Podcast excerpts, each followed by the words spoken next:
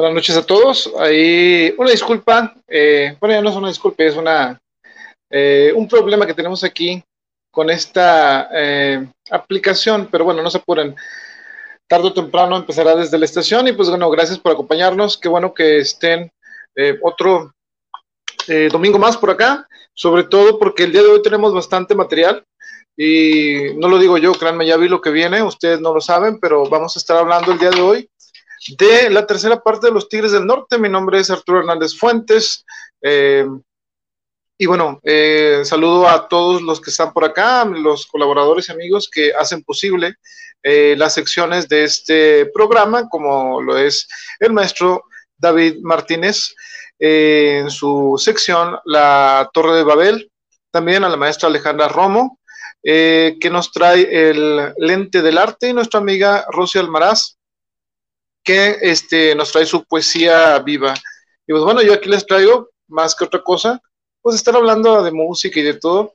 Eh, yo sé que a ustedes les gusta eh, estar, no sé, pasándose el domingo en la tranquilidad de su hogar, como ahora eh, lo estamos, por la cuarentena. Entonces, no se ponen. esto es momentáneo, esperemos. Ya la productora este, traerá novedades sobre eso. Creo que también está ahí buscando una vacuna de, investigaciones de desde la estación. No, no se crean. Vamos a traer este, noticias cuando sepamos algo en concreto. No sé si ustedes...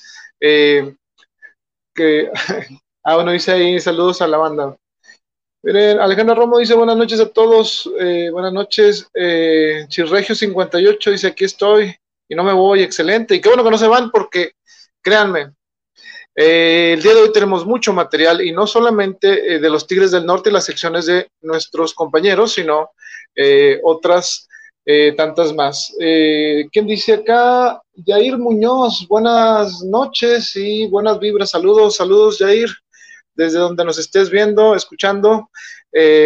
un abrazo para todos. Qué bueno que están por acá otra emisión más, es la número 23 y eh, los que nos están escuchando en Spotify, bueno, probablemente nos van a estar escuchando en noviembre porque estamos eh, con dos eh, emisiones, ¿cómo diré? Atrasadas en Spotify. Y, bueno, no, la verdad estamos algo preocupados con esta pandemia. Pero bueno, ustedes saben, los mexicanos lo tomamos con humor siempre. pero pues sí, ahorita en este momento eh, yo quisiera mandarles un fuerte abrazo a todos los doctores que están haciendo posible eh, que salgamos eh, adelante, porque ellos sí son los que están ahí dando la cara por esto y les recomendamos a los compañeros que salen innecesariamente por la ciudad, pues bueno, que piensen un poco también en las familias de ellos. Y bueno, pues bueno, ya para tampoco estar este, digamos que eh, haciendo un, eh, un tema eh, de COVID, que si no, a lo, a lo, mejor cuando tengamos noticias ya más alentadoras, pues lo podremos hacer. Esperemos que en un futuro voltear a ver en este momento de la historia, porque bueno, la verdad nos ha tocado este año vivir cosas que en lo particular, pues no nos esperamos nadie, y pues bueno, es, es fuerte para todos los, eh, los que se han ido, porque, pues, digo, es, es complicado. Eh, y pues no sabemos, no sabemos qué va a pasar en un futuro, pero espero que todos los que nos escuchan, al igual que sus familiares, estén con bien y se sigan cuidando. No hay que, eh, como quien dice, hacer menos esta enfermedad, a este virus, porque eh, hablando de enfermedades, pues los que tienen alguna enfermedad crónica les recordamos que deben de cuidarse extra. Y si nosotros tenemos a una persona que tenga una enfermedad eh, crónica, pues hay que cuidarle el triple. Entonces, este, un fuerte abrazo para todos ellos que, pues bueno, eh, esperemos que esto sirva en un futuro para cuidarnos mejor. Y, pues bueno, ¿Qué más vamos a tener aparte de estar aquí hablando con ustedes? Vamos a tener el día de hoy eh, el idioma alemán. Este, dice, felicitaciones Arturo desde San Rafael, Mendoza, Argentina. Un fuerte abrazo, Oscar eh, Teruel. Ahí disculpen el close-up porque este, no les llego sin los lentes. Un eh, abrazo a todos los amigos eh, de Argentina. Qué bueno que se están dando la vuelta por acá, que nos escuchan. Saludos a todos los países que nos escuchan en Spotify. Qué bueno que les está gustando el contenido. Y pues bueno, esperamos traerles un poco más. El día de hoy vamos a, escuchar algunas canciones, bueno, no vamos a escuchar unas canciones, vamos a hablar de algunas canciones de los Tigres del Norte, pero eh, vamos a dar información de esas canciones, entre ellas, eh, bueno, no les voy a adelantar, mejor vamos a empezar de una vez para, eh, ya no, ya les hice esperar suficiente, creo que debemos de irnos rápidamente con nuestra amiga Rosy Almaraz, que nos trae un una material de Mario Benedetti. Entonces, si usted le gusta Mario Benedetti, vamos a, a ver la siguiente sección, que es con nuestra amiga, como les había dicho, Rosy Almaraz. Nada más que es raro porque no se quiere poner la imagen. Les digo, hemos estado batallando un poco eh, con esto. Ahí está. Se tardó un poco, como que vamos eh, atrasados. Se den cuenta que aquí estoy trabajando con eh, la aplicación StreamYard, que ha resultado bastante eficiente, pero este, estamos de repente como que adaptándonos a usarla por, el celular, ya que la computadora es un poco lenta, así que los amigos que usen StreamYard, dense una oportunidad de transmitir por celular porque es más rápido. Creo, bueno, depende de la computadora que tengas.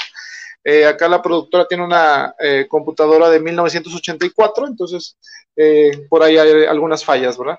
Pero no se apuren, afortunadamente hay un celular bueno y este, está haciendo, miren, tenemos una cortina, es un telón del tamaño como de 10 metros que protege, y ahí se ve, bueno, ok. Ahí está.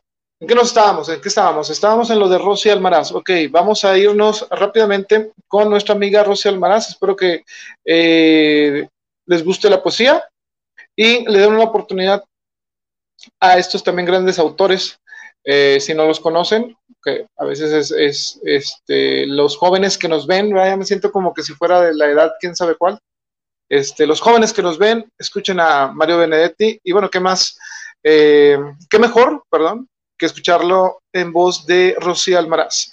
Y recuerden seguir a nuestra amiga Rosy Almaraz en Poesía Viva. Búsquenla en Facebook como eh, Rosy Almaraz, Poesía Viva. Rosy le escriben con doble S y eh, la Y, sí, porque después la andan buscando ahí con otra. Pero bueno, regresamos en unos momentos más. De Mario Benedetti. Porque te tengo y no. Porque te pienso, porque la noche está de ojos abiertos. Porque la noche pasa y digo, amor porque has venido a recoger tu imagen y eres mejor que todas tus imágenes, porque eres linda desde el pie hasta el alma, porque eres buena desde el alma a mí, porque te escondes dulce en el orgullo, pequeña y dulce, corazón coraza porque eres mía, porque no eres mía, porque te miro y muero y peor que muero si no te miro, amor, si no te miro. Porque tú siempre existes donde quiera, pero existes mejor donde te quiero. Porque tu boca es sangre y tienes frío. Tengo que amarte, amor. Tengo que amarte. Aunque esta herida duela, cómodos, aunque te busque y no te encuentre, y aunque la noche pase y yo te tenga y no.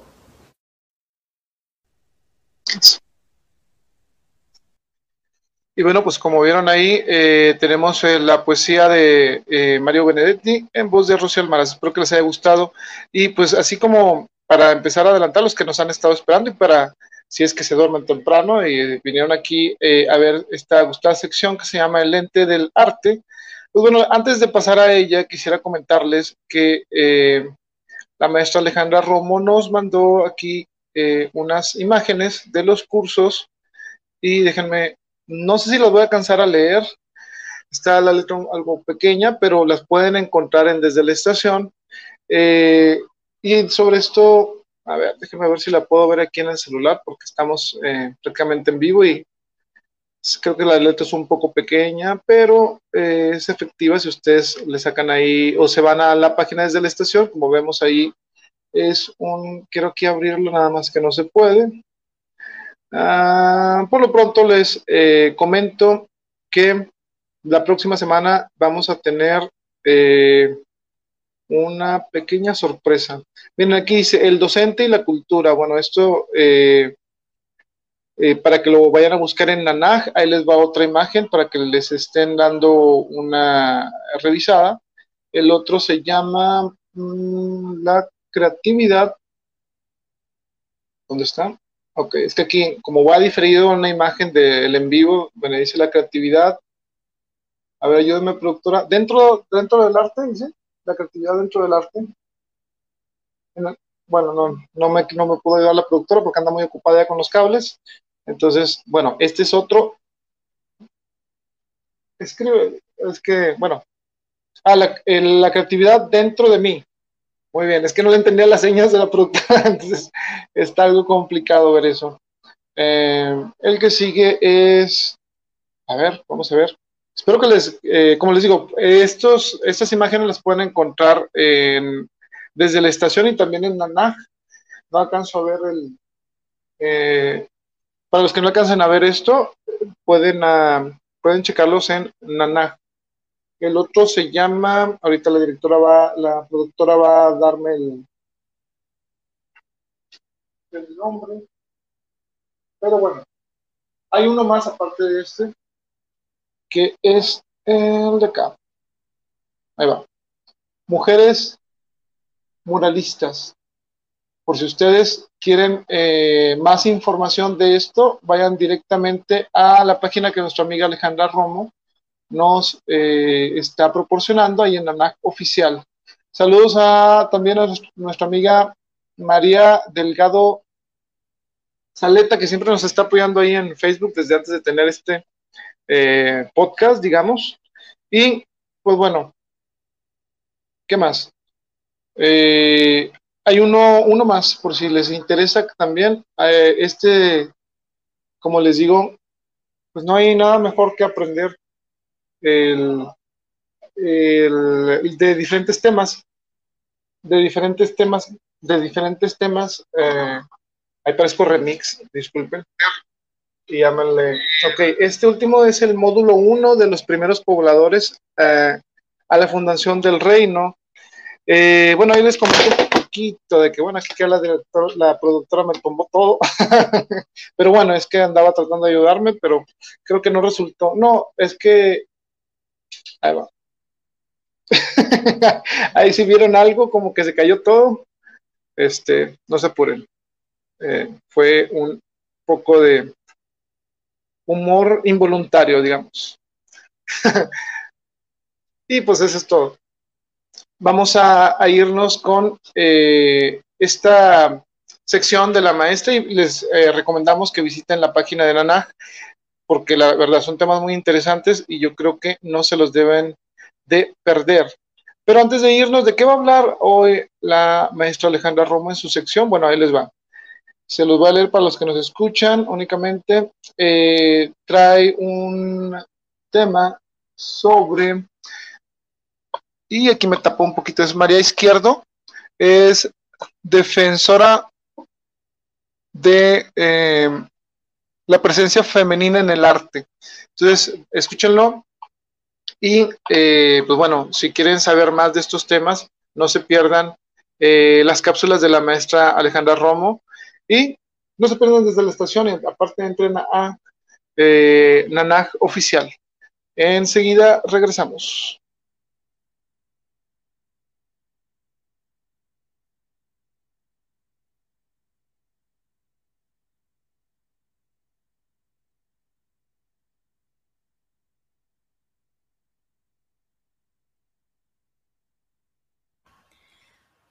Bienvenidos a una nueva cápsula del Ente del Arte.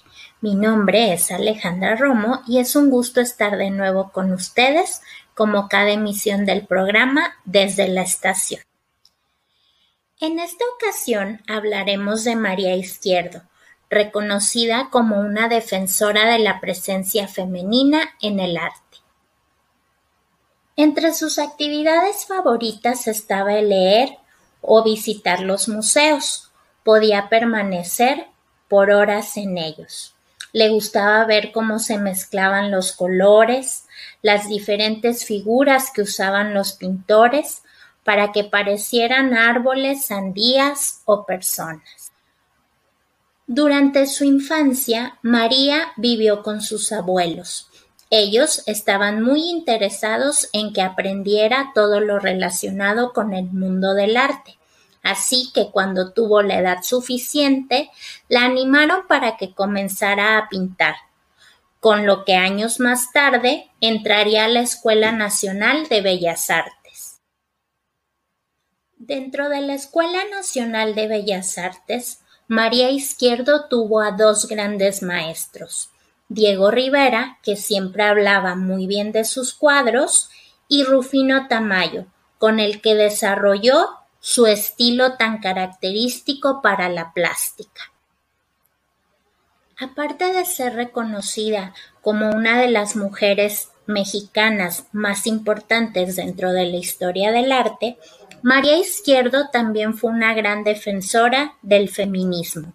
Empezó a apoyar a las feministas con su trabajo, a través de pintar algunos carteles con los que solían salir a la calle a protestar. Esto lo reflejaba en sus obras, ya que en la mayoría de ellas las protagonistas eran las mujeres. Esto lo hacía para que toda la gente viera el poder de la mujer. María decía que el arte debía de tener un objetivo, y más el arte mexicano. Ella decía que puede cambiar tu forma de pensar. Por mucho tiempo, su arte no fue reconocido en México, mas sin embargo, fuera de México fue una de las artistas más reconocidas a nivel internacional. Incluso llegó a presentar su obra en el Museo Metropolitano del Arte en Nueva York. Las pinturas de María Izquierdo son apreciadas en todo el mundo por sus colores brillantes y sus temas surrealistas. Su tema principal fue la mujer como el símbolo de fortaleza, lo cual era poco común en su época. Murió en la Ciudad de México en 1955 y sus restos se encuentran enterrados en la Rotonda de las Personas Ilustres. Fue un gusto haber estado con ustedes como cada domingo en el programa Desde la Estación. Les recordamos nuestros canales oficiales y también las promociones que tenemos para el diplomado y los talleres. Nos vemos hasta la próxima emisión. Y bueno, aquí si ven mis manos por este lado, y gracias a la maestra Alejandra Romo, y como les digo, recuerden eh, este, entrar a su página. Ahí disculpen porque tengo que volver a acomodar la cámara. Lo vamos a hacer en vivo para que vean que no hay problema. Y eh, ya, finalmente, creo. Bueno, eh, ahí es un poco de problema, pero eh, afortunadamente los que están en Spotify no tienen que estar aquí. creo que ya estamos bien. ¿sí? bueno, ¿qué podemos hacer para apoyar el arte y a las personas que lo difunden? Pues bueno, entrar a la NAG oficial y como les comentaba, ir, eh, darle su like, compartir. Y eh, si a lo mejor a nosotros no nos interesa mucho los temas, pues bueno, a lo mejor probablemente a algunos de nuestros contactos eh, les interese entrar a estos diplomados y cursos también que está manejando. Pues bueno, así que compártelo y ayúdenos a difundir todo, toda esta información. y aquí saludamos al Richie. Ok, saludos Richie, buenas noches. Dice Alejandra Romo, eh, si quieres tomar el diplomado, la promoción será mil por los seis módulos. Si quieres tomar talleres, la promoción será dos por 550. Ok, así que aprovechen esto eh, siempre y cuando mencionen que lo vieron en desde la estación. Y créanme, no se van a repetir. La verdad, eh, estos talleres y diplomados son de eh, gran calidad. Esperemos que ustedes lo aprovechen. Y bueno, hablando de aprovechar, aprovecho el día de hoy para mandarle un saludo a toda la banda ahí de Claudia Flores que tuvieron su primer aniversario o están por tenerlo, no recuerdo, eh, pero lo que sí estoy seguro es que eh, les mandamos un saludo en esta, como quien dice, en, esta, en este mes de aniversarios. Eh, un abrazo fuerte para los amigos de Taller 21, que al parecer ahí este, la productora mandó un, unas, unas cuantas letras Así que este, si quieren escuchar material, también yo ahí hice alguna aparición alguna vez, pero eh, les recomendamos que vayan y escuchen a toda la gente de Taller 21. Han estado eh, participando muy activamente. Este, si no los han visto, como les comento, busquen Taller 21 y eh, escúchenlos y compártanlos. Creo que salen los martes por la noche. Ahí les debo la hora, pero creo que entre las 10 de la noche por ahí, pero no quiero fallarles, así que búsquenlo los martes, busquen su página, Taller 21, y un abrazo fuerte a Claudia y a toda la banda de Taller 21. Y aprovechando, eh, vamos a irnos eh, a lo que sigue, que viene siendo el maestro eh, David Martínez. ¿Qué nos trae el día de hoy David Martínez? Bueno, nos trae algo muy, ¿cómo les comentaré? Muy interesante. Estos datos y escúchenlo bien, a mí me gusta porque me remonta a mi época de adolescencia, o sea, hace como unos 30 años o 40. Y este, cuando me gustaba ver, no sé si ustedes eh, estén al igual que yo, que ves cosas interesantes de pura casualidad.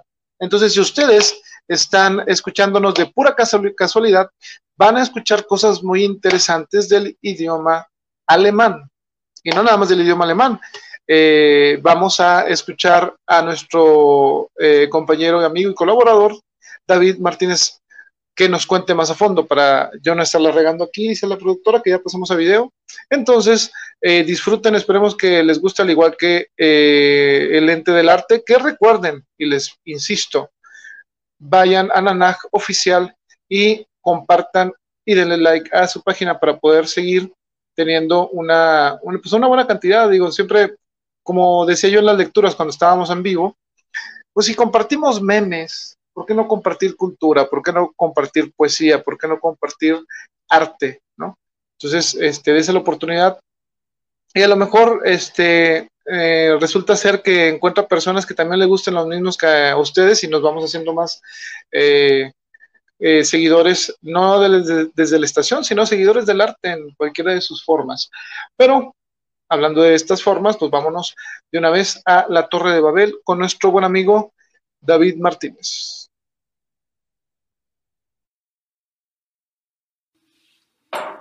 Hola, ¿qué tal? Buenas noches. Bienvenidos una vez más a esta cápsula cultural de la Torre de Babel.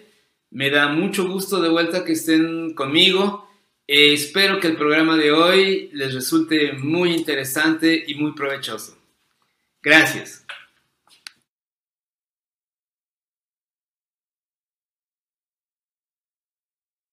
Esta citación que se atribuye a Einstein eh, la hizo dentro de un contexto científico, obviamente dentro de lo que es la explicación de la teoría de la relatividad, y sobre todas las cuestiones de qué había antes y qué había después eh, de cuando se formó el universo.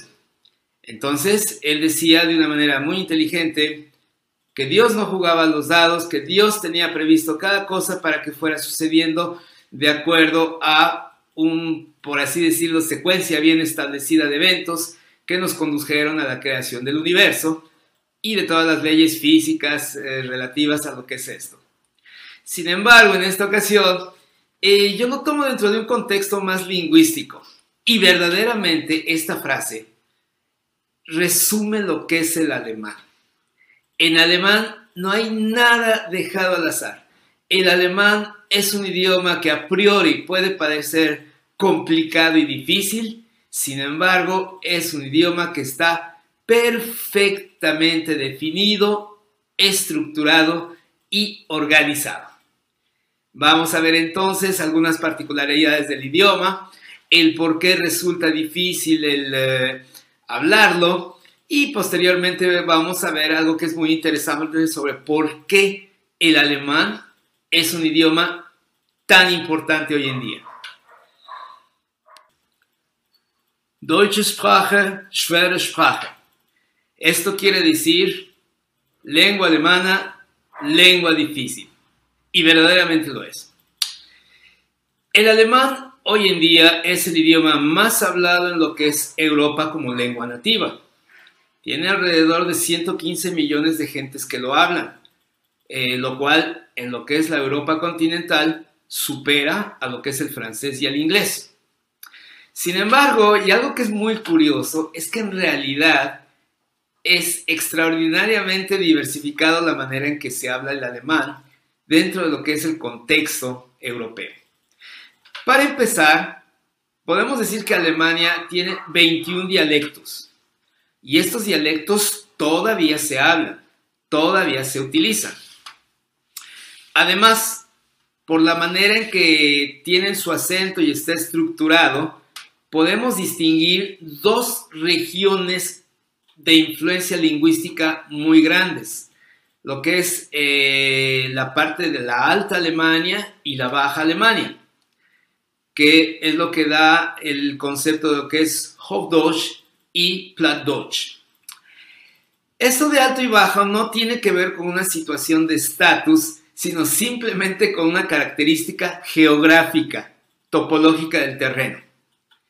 La Alta Alemania es lo que está en el sur de Alemania y que corresponde precisamente a donde están los Alpes. La Baja Alemania es la parte del norte, la parte que está cerca precisamente del Mar del Norte y que es una área por lo general muy plana, muy llana, que inclusive se prolonga hasta lo que es los Países Bajos. Entonces, esa es básicamente la situación. Además, el alemán no solamente se habla en Alemania, se habla en Suiza, se habla en Austria, se habla en Liechtenstein como lengua oficial, pero aparte en Bélgica también se habla como un tercer idioma. Y para complicar un poquito las cosas, en todas partes hay dialectos aparte de lo que sería, digamos, el alemán estándar. Entonces uno podría preguntarse, bueno, ¿y cómo le hacen? ¿O qué pasó para que ahorita uno pueda aprender alemán y viajar por toda Alemania, Suiza, Austria y le pueda entender a uno? Bueno, vamos a ver que en la historia de Alemania hubo un evento que unificó, que hizo que toda esta amalgama de dialectos y de maneras de decir las cosas se hiciera una sola, que es lo que conocemos como el alemán estándar, que también se le llama Hochdeutsch. ¿Ok? Vamos a ver. En 1522, Martín Lutero publica su primera Biblia. Es una Biblia escrita completamente en alemán y es una Biblia donde él expresa su pensamiento, su reforma, lo que es la oposición hacia la Iglesia de Roma. En ese momento toda Alemania estaba expectante, estaba esperando poder leer esa Biblia. Y obviamente Martín Lutero pensó en términos de cómo voy a escribir una Biblia que pueda tener una gran divulgación, que pueda ser entendida por la mayor parte de la gente y en la que ningún alemán tenga problema para poder leerla. Entonces Martín Lutero sabiamente toma elementos de lo que es la parte media de Alemania, algunos de la parte norte y otros de la parte sur, azul, perdón, sur, los junta todos y genera un libro en lo que podríamos decir es un alemán estándar. Y tuvo un éxito enorme porque todo mundo le entendió. Entonces, a partir de este momento, Lutero marca la pauta para poder escribir en un alemán que sea comprensible a todos el alemán estándar o el Hochdeutsch.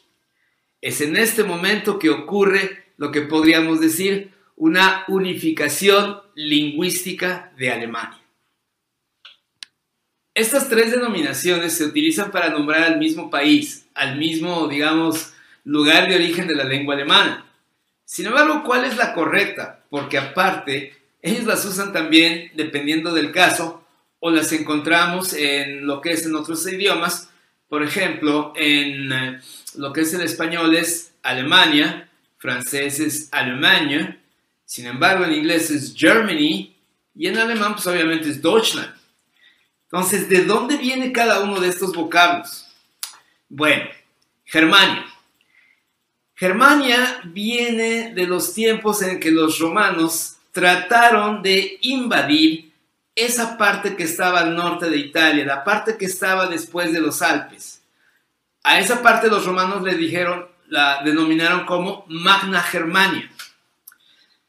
Y lo trataron de hacer y la verdad no les fue nada bien. Se dieron cuenta que los pueblos que habitaban ahí eran pueblos extremadamente belicosos, extremadamente guerreros.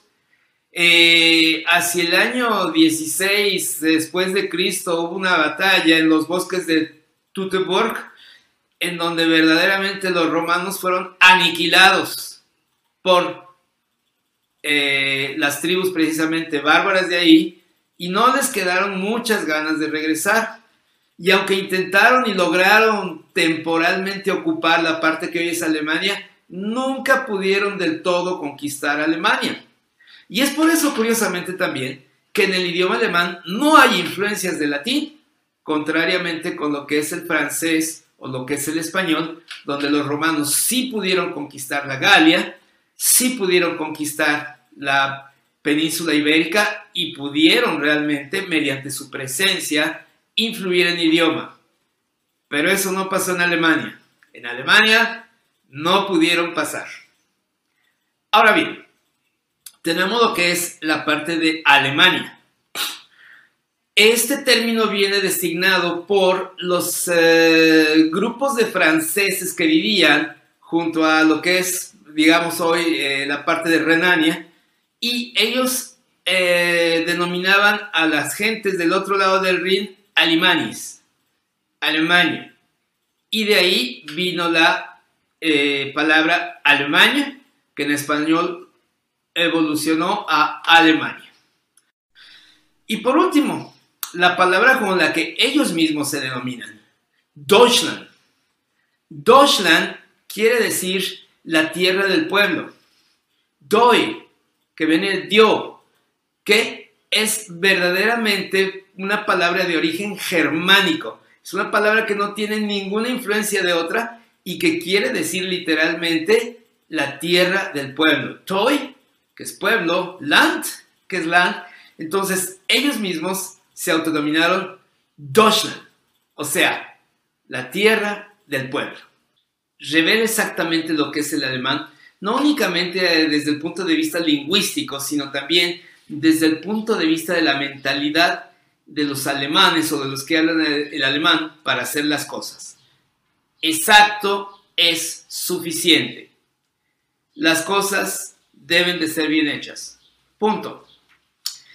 El alemán es un idioma que ha aportado mucho en lo que son las diferentes ramas del conocimiento humano, del saber humano, como son la música, la filosofía, la medicina, en fin, hay muchas, las ciencias, hay muchas, muchas aportaciones del idioma alemán a lo que es el campo del conocimiento y del saber humano.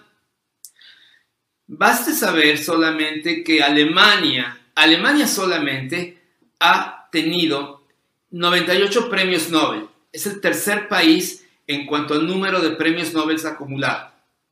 Suiza tiene 27 premios Nobel en su haber y Austria tiene 21.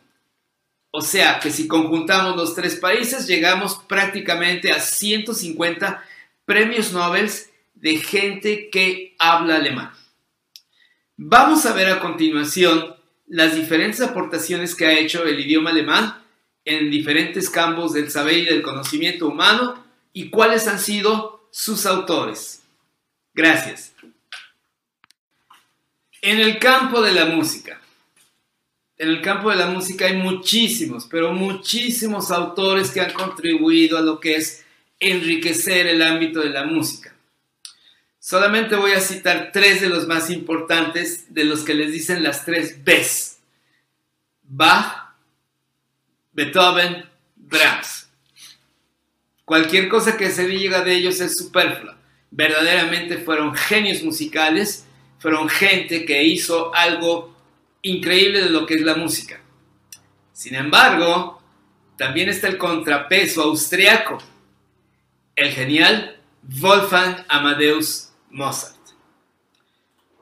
Y repito, es solo por mencionar unos.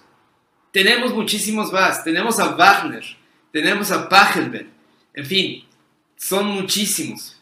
Entonces, realmente la contribución de los alemanes, austriacos y suizos a lo que es la música ha sido muy grande. Wissenschafts, ciencias. Ahí también es grandísima la lista de personas que podríamos citar como grandes científicos de origen alemán, que hablaban alemán. Vamos a mencionar solamente algunos de ellos. Leonard Euler. Leonard Euler fue un matemático suizo que es considerado uno de los más grandes matemáticos de la historia humana. Cabe decir que Leonard Euler, sus últimos 17 años, los pasó completamente ciego. Sin embargo, él siguió produciendo, siguió pensando, siguió trabajando e inclusive él decía que gracias a estar ciego, él se podía concentrar mejor en los problemas de índole abstracta. Tenemos a Carl eh, Gauss, que también fue un gran, gran matemático alemán. Y, por supuesto, Albert Einstein. Aunque Albert Einstein nació en Alemania, él pasó una parte de su vida en Suiza, fue de hecho donde empezó a trabajar, donde empezó a hacer sus descubrimientos, etc. Y alguna vez le preguntaron, señor Einstein, ¿usted qué se considera? ¿Alemán o suizo? Y él dijo, mire, le voy a decir lo que piensan los demás. Si tengo éxito, los alemanes dirán que soy alemán y los suizos que soy suizo. Pero si no tengo éxito, nadie me va a querer. O sea, realmente era un tipo con un excelente sentido del humor. Entonces vemos que realmente también podríamos tener tropas de científicos.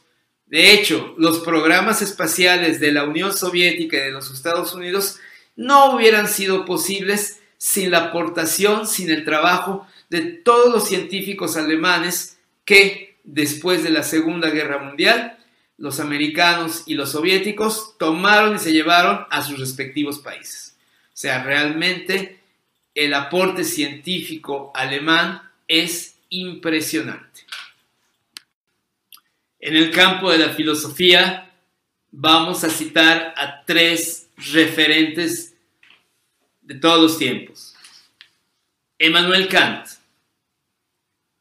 Karl Marx, Friedrich Nietzsche, todos ellos filósofos realmente impresionantes, con un gran conocimiento de la naturaleza del ser humano y que realmente eh, cuestionaron muchas cosas, solo por citar algunos.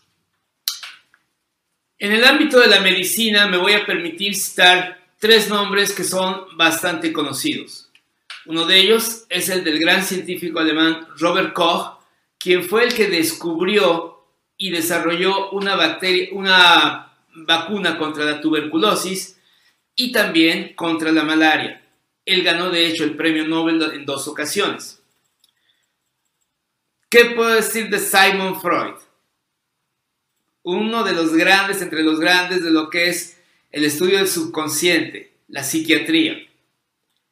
Y finalmente, tenemos a lo que me está pasando ahorita, Alzheimer. Alois Alzheimer fue la persona que dictaminó y hizo estudios sobre esta enfermedad degenerativa en el que a uno se le van olvidando las cosas. Lo que decimos es coloquialmente, te atacó el alemán. o sea, Alzheimer, Alzheimer. Pero evidentemente, eh, también los alemanes, la gente que habla alemán, ha sabido llevar todos estos descubrimientos, todos esos avances científicos y tecnológicos a lo que es la vida diaria, lo que es la industria que produce los bienes que consumimos o que utilizamos. Tres ejemplos de empresas líderes y que han sido de origen alemán. Tenemos Siemens, Siemens que curiosamente empezó en el campo de las comunicaciones construyendo telégrafos y que hoy en día se ha expandido a muchos campos, inclusive el de la medicina, automatización industrial, eh, distribución de energía eléctrica, etc. Tenemos a lo que es Volkswagen, Volkswagen que es una historia de éxito, y también tenemos lo que es una empresa también de ya casi 150, 160 años de experiencia, Bayer. Entonces, no solamente han sido grandes descubridores, sino también han sido gente que sabe poner en práctica los descubrimientos, los avances científicos. Y bueno, eh, llegamos al final de esta cápsula cultural de la Torre de Babel. Quiero darles las gracias, espero les haya resultado interesante. Y ustedes se preguntarán, bueno, ¿y por qué tanto interés en Alemania? Bueno, aquí precisamente dedico esta cápsula cultural a lo que es dos Germanias. Mi madre, que en paz descanse, y mi hermana, que está en la Ciudad de México. A ellas dos, con mucho cariño, les dedico esta cápsula cultural y espero que les haya gustado y se motiven para poder algún día estudiar y aprender alemán. Por mi parte es todo, muchas gracias, espero verlos la próxima semana. Auf y bueno, eh, muchas gracias al maestro David, muy interesante estos temas. Eh, es importante, como dice, que todo empieza por un interés, ¿no? En el caso de él empezó por un interés eh, por su mamá y su hermana, ¿sí? Y les comento, el interés puede estar en todas partes para aprender algo, desde la música, en mi caso, como dicen, yo aprendí inglés porque pues decían, sí te gusta la canción y todo, pero no sabes ni qué significa. Entonces, este, siempre eh, podemos, eh, como quien dice, dar el salto a un nuevo aprendizaje motivados por, eh, pues, por prácticamente este, cosas que son especiales para nosotros. Y bueno, un saludo muy fuerte a la hermana del maestro y pues también a su mamá con mucho respeto. Y pues bueno, qué bueno que este, ahorita está el maestro David y amigo de nosotros, pues compartiendo muchos de sus conocimientos y pues esperemos que lo sigan ahí en Chirregio 58 y en todas las redes, eh, búsquenlo y créanme que este, si van a o si quieren eh, aprender algún idioma, eh, busquen al maestro, es muy buen maestro y ahorita pues aprovechando, déjenme pongo de una vez ahí el contacto, aquí los tenemos, ahí está. Si usted anda eh, sobre la idea de aprender algún idioma, pues bueno, ahí vienen los cursos de idiomas para los estudiantes que están batallando, eh, sobre todo ahorita que ya entraron la mayoría y que pues no hayan cómo. Eh, si usted sabe de algún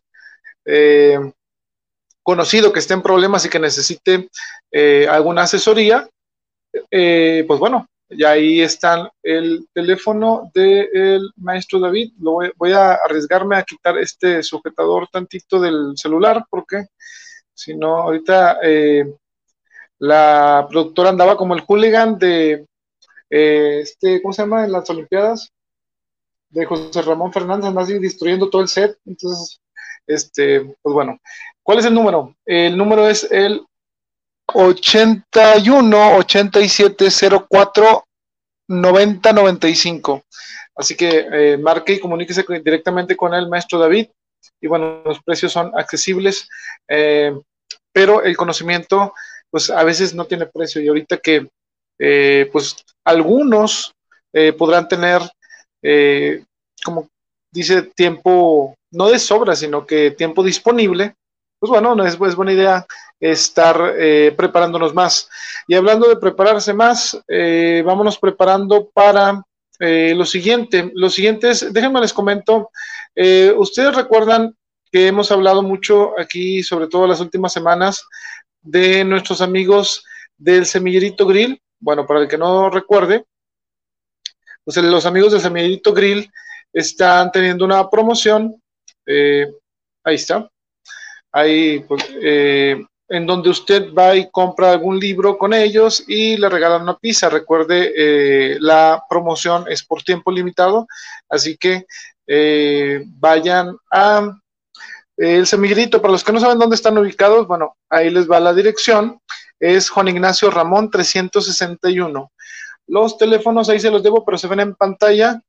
Y, y vamos a poner un enlace aquí en la publicación. Así que si quieren realmente disfrutar de una de las mejores pizzas de Monterrey, para que no digan que digo que es la mejor, pero la verdad sí lo es. Entonces, este, pues van a, vayan y compruébenlo ustedes. No esperen a que yo les diga. Y aparte llévense un libro. ¿Cuál pueden escoger? También ahí también están los de, como que ando rapeando mucho el día de hoy. Digo dos veces la misma palabra, dice la productora, entonces vamos a hacer un remix de esto. Y eh, fíjense, ¿Qué libros pueden encontrar? Pueden encontrar bastantes libros y eh, aprovechan esta promoción. Estoy buscando aquí la imagen, pero recuerden que estamos transmitiendo en vivo. Ahí está. Pueden encontrar alguno de estos libros también de nuestros compañeros y amigos del Parlamento de las Aves. Creo que también nuestro amigo Jeremy por ahí anda. Y lo importante, no esperen a que yo los convenza, nada más vean la imagen, los que lo puedan ver. Son imágenes que duelen, sobre todo en este momento, porque está cerrado el semillito grill y no podemos ir. Así que hay que esperar mañana. Y eh, vayan ahí con nuestro buen amigo Rafa y toda su familia ahí este, en un buen ambiente. Cuando tú entras al semillito grill, sabes que hay algo especial. Eh, y bueno, hablando de algo especial, para los que no se ubiquen, mira, aquí está, ahí está por afuera. Si ustedes donde vean ese letrero que van pasando y no saben, este, pues bueno, vayan y comprueben lo que les digo.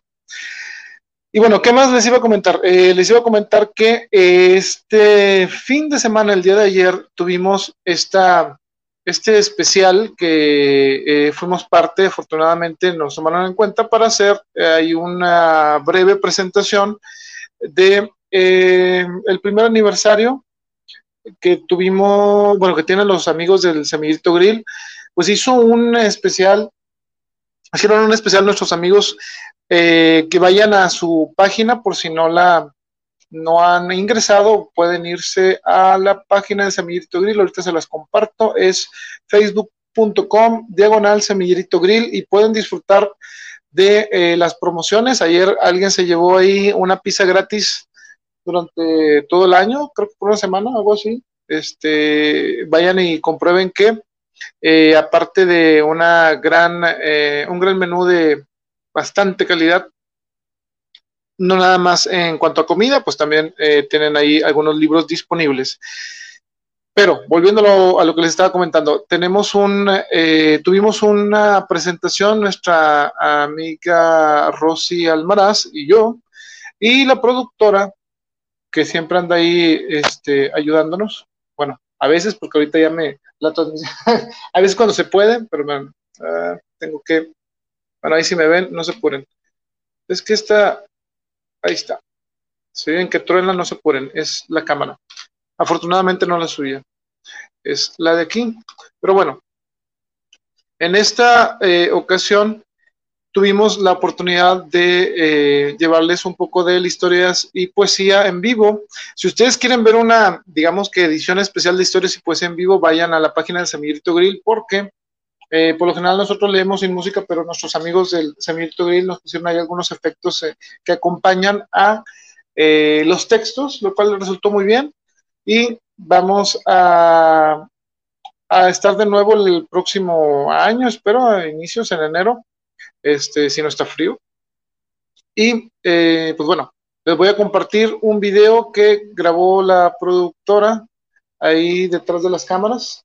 Este, quién sabe cómo le hizo, porque había bastante seguridad, pero bueno, así es la productora que trae el material de exclusiva. Eh, y bueno, esperemos que les guste ahí eh, échenle un ojo y no se olviden visitar la página del Semillerito Grill para que vean toda la, toda la presentación completa.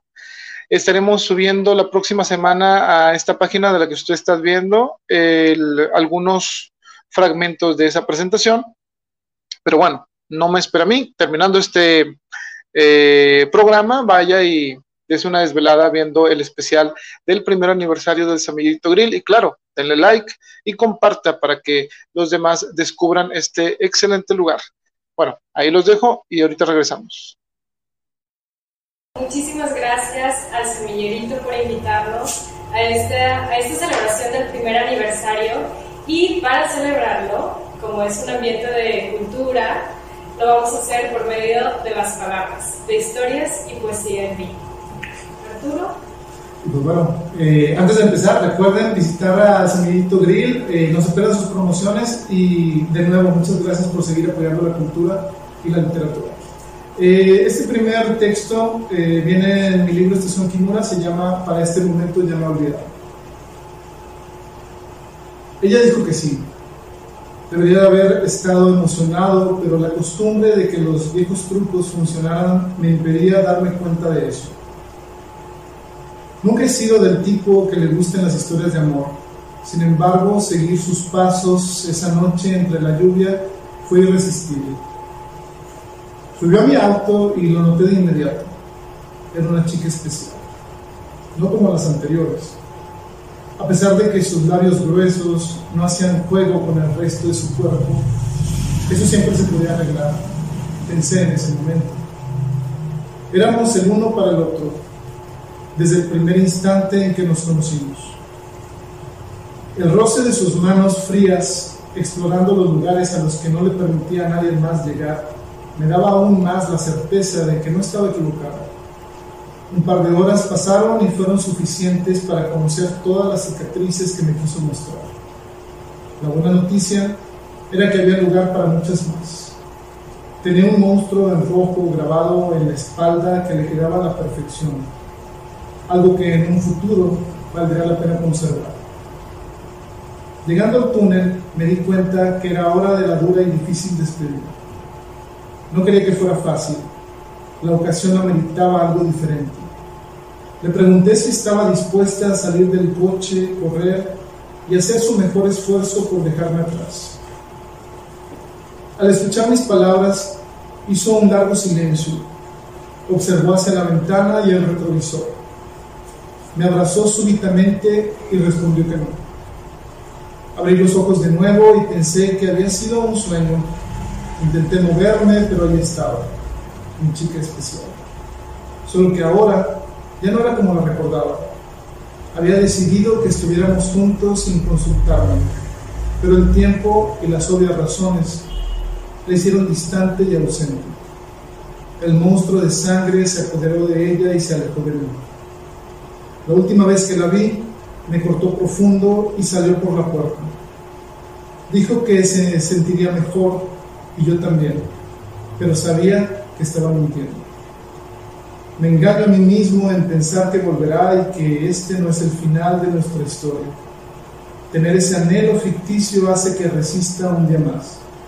Siendo sincero, ha pasado mucho tiempo, la oscuridad permanece y la luz nunca regresó así que tarde o temprano tendré que resignarme y aceptar que para este momento ya me ha olvidado.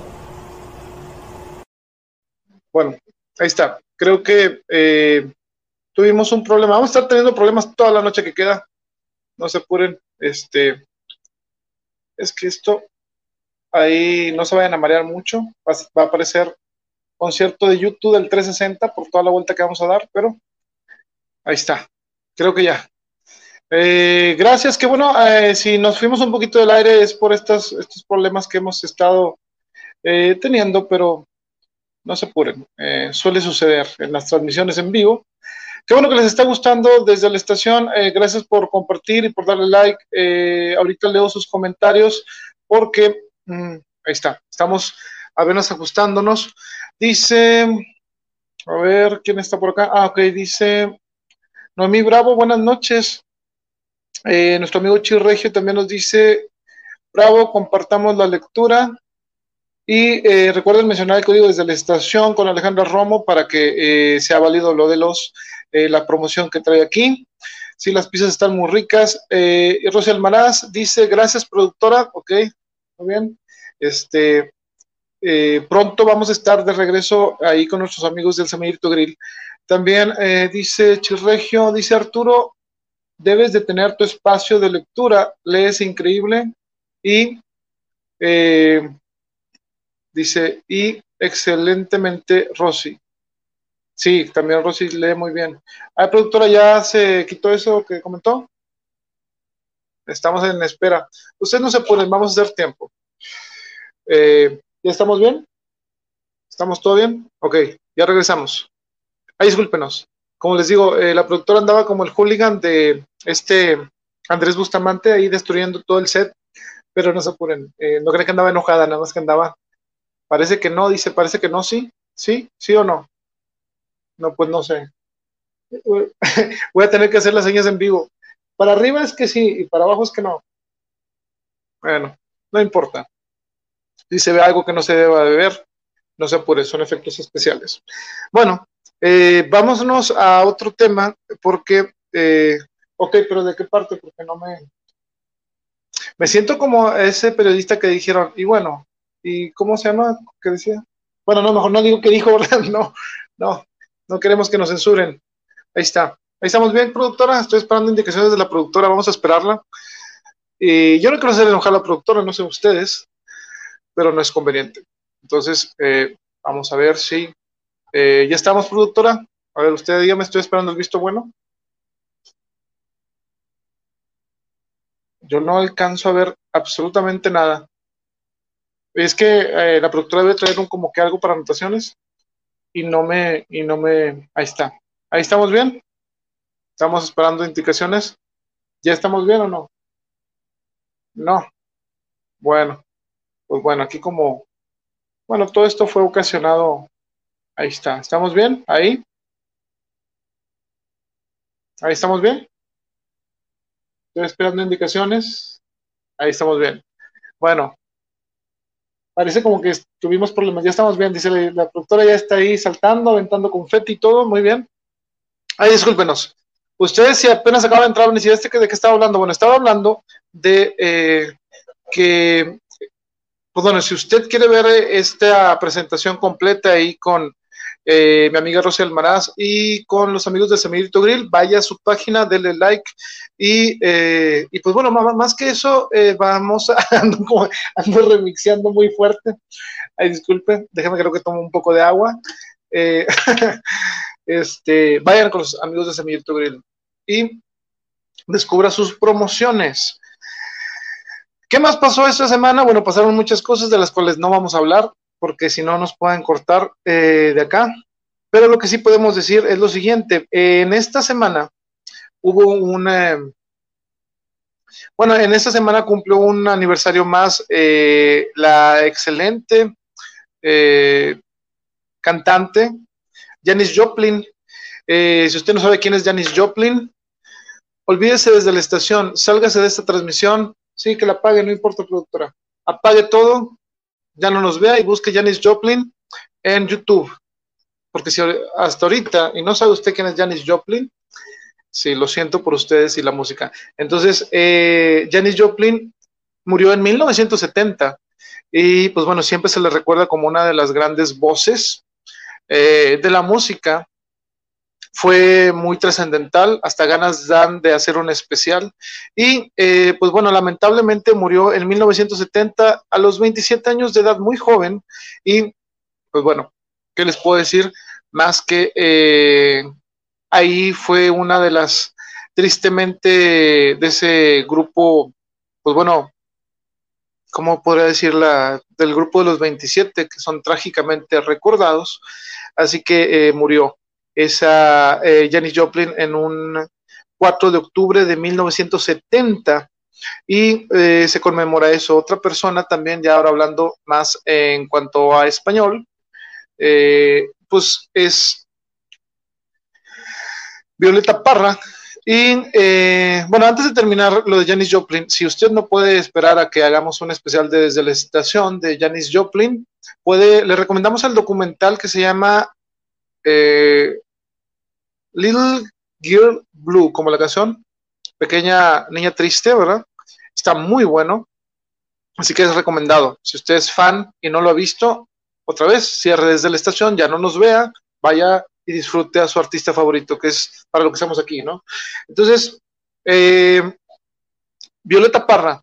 Violeta Parra, ¿quién es Violeta Parra? Bueno, es una figura muy importante de la música chilena y eh, el 4 de octubre también se conmemora el Día de la Música Chilena precisamente en honor a Violeta Parra, si usted eh, quiere alguna recomendación de Violeta Parra, pues nada más les digo Gracias a la Vida, que es, eh, digamos que la, mm, ¿qué puedo decir? La canción más trascendental y que si bien usted a lo mejor no la escuchó en voz de Violeta Parra, sino de la argentina Mercedes Sosa, pues bueno, sabrá la calidad de pluma que tuvo eh, eh, Violeta Parra. Así que bueno, nada más quería comentar eso antes de arrancar con los Tigres del Norte, porque eh, hemos estado con esta tercera parte de los Tigres del Norte.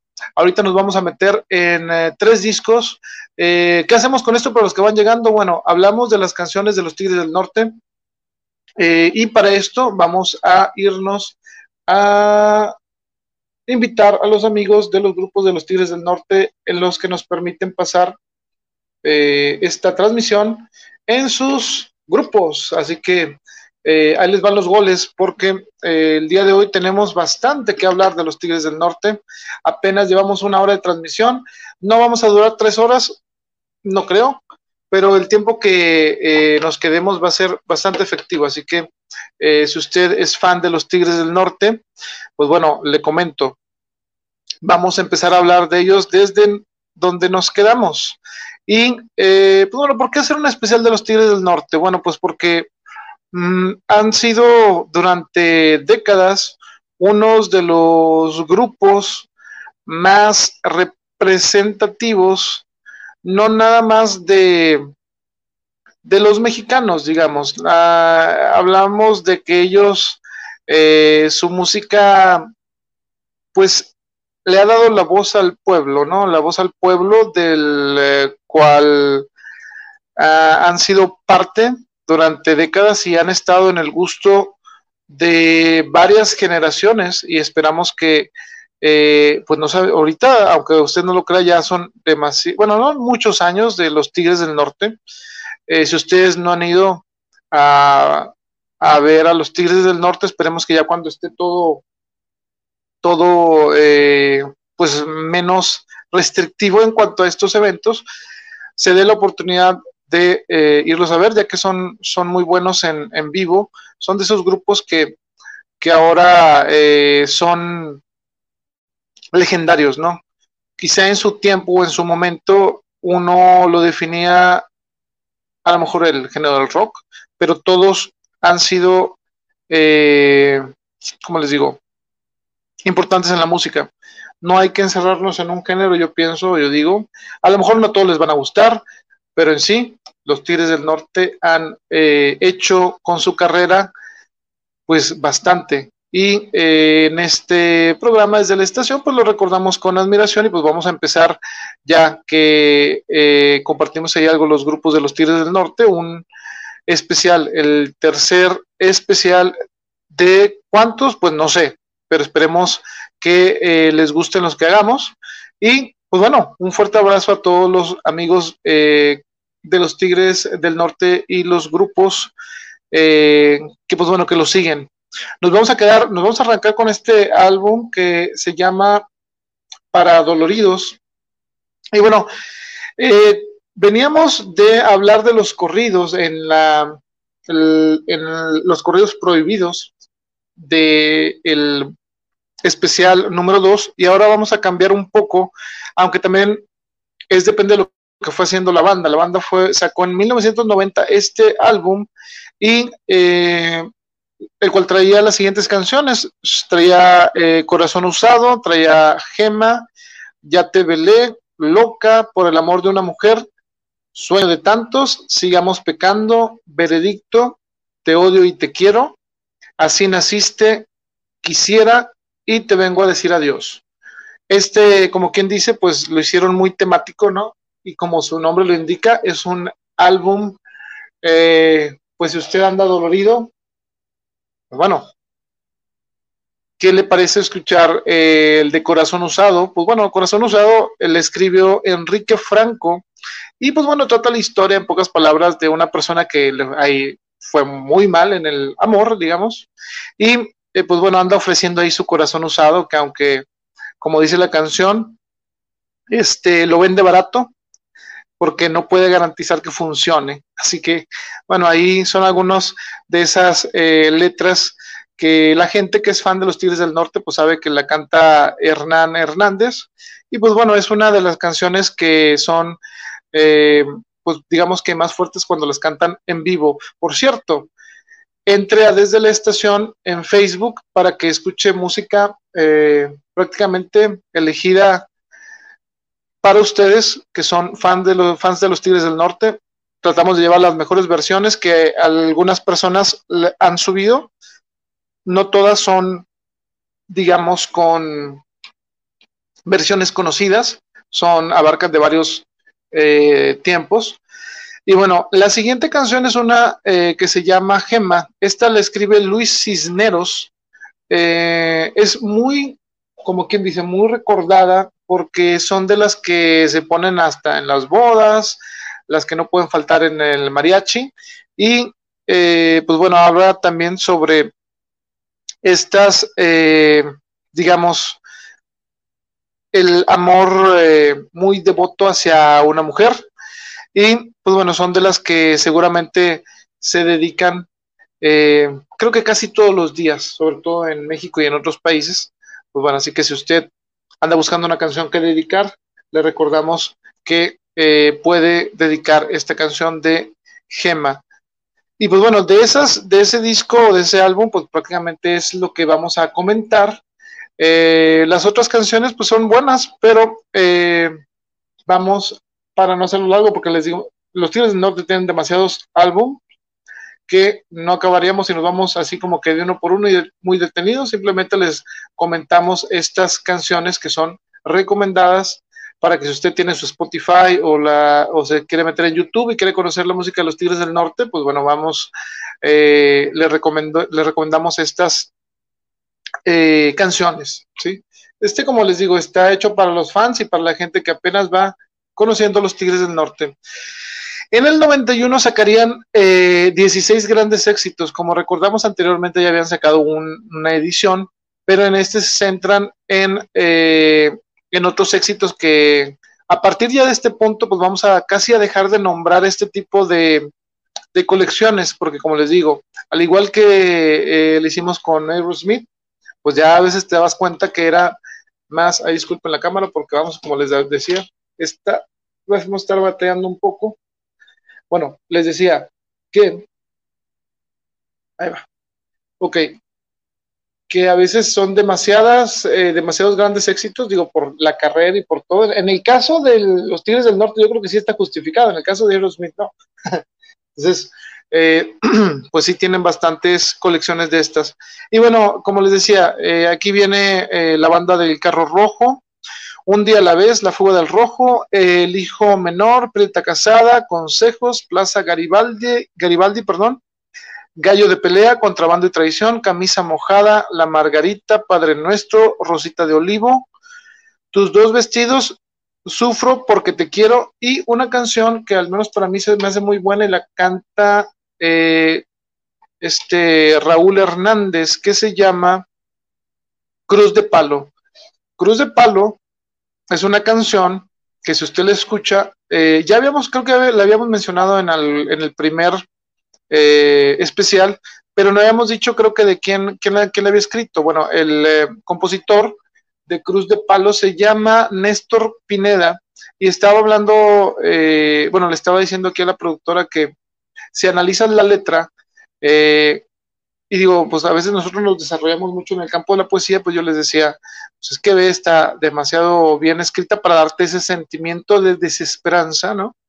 Eh, porque miren, les voy a leer nada más algunos fragmentos de esta canción. Dice, cuando me toque dejar esta vida, me iré seguro que el mundo es ingrato. Si tienes plata, te tienden la mano. Si nada tienes, ni quien te haga caso. Pues bueno, esa es la, la dura realidad de, eh, pues de esta, de esta vida, ¿no? Para algunas personas. También, ¿qué más dice esta canción? Bueno, a una, quizá creo que de esa, esa frase que eh, te deja muy marcado, sobre todo depende de en cómo andas, ¿verdad? Dice, mi alma ya está muy cansada, mis ojos marchitos de tanto llorar. La luz que me guiaba se perdió en la nada. La muerte muy pronto tendrá que llegar. Ustedes díganme si no es una excelente, eh, digamos, poesía hecha canción. Claro, es triste, digo, porque eh, si estamos hablando de, pues prácticamente una persona que ya perdió totalmente la esperanza. Y pues bueno, en voz de Raúl Hernández es una de esas canciones de los Tigres del Norte que eh, pues son muy buenas. Y eh, pues el mérito también, bastante mérito a, a Néstor Pineda, que fue el que la escribió. Pero bueno, nos vamos ahora sí al siguiente álbum que vamos a mostrar. Este, yo recuerdo haberlo comprado ya, ya prácticamente en ese año. Yo le decía aquí a la banda, ¿no? Que a lo mejor a mí me ubican mucho porque me gusta demasiado el rock.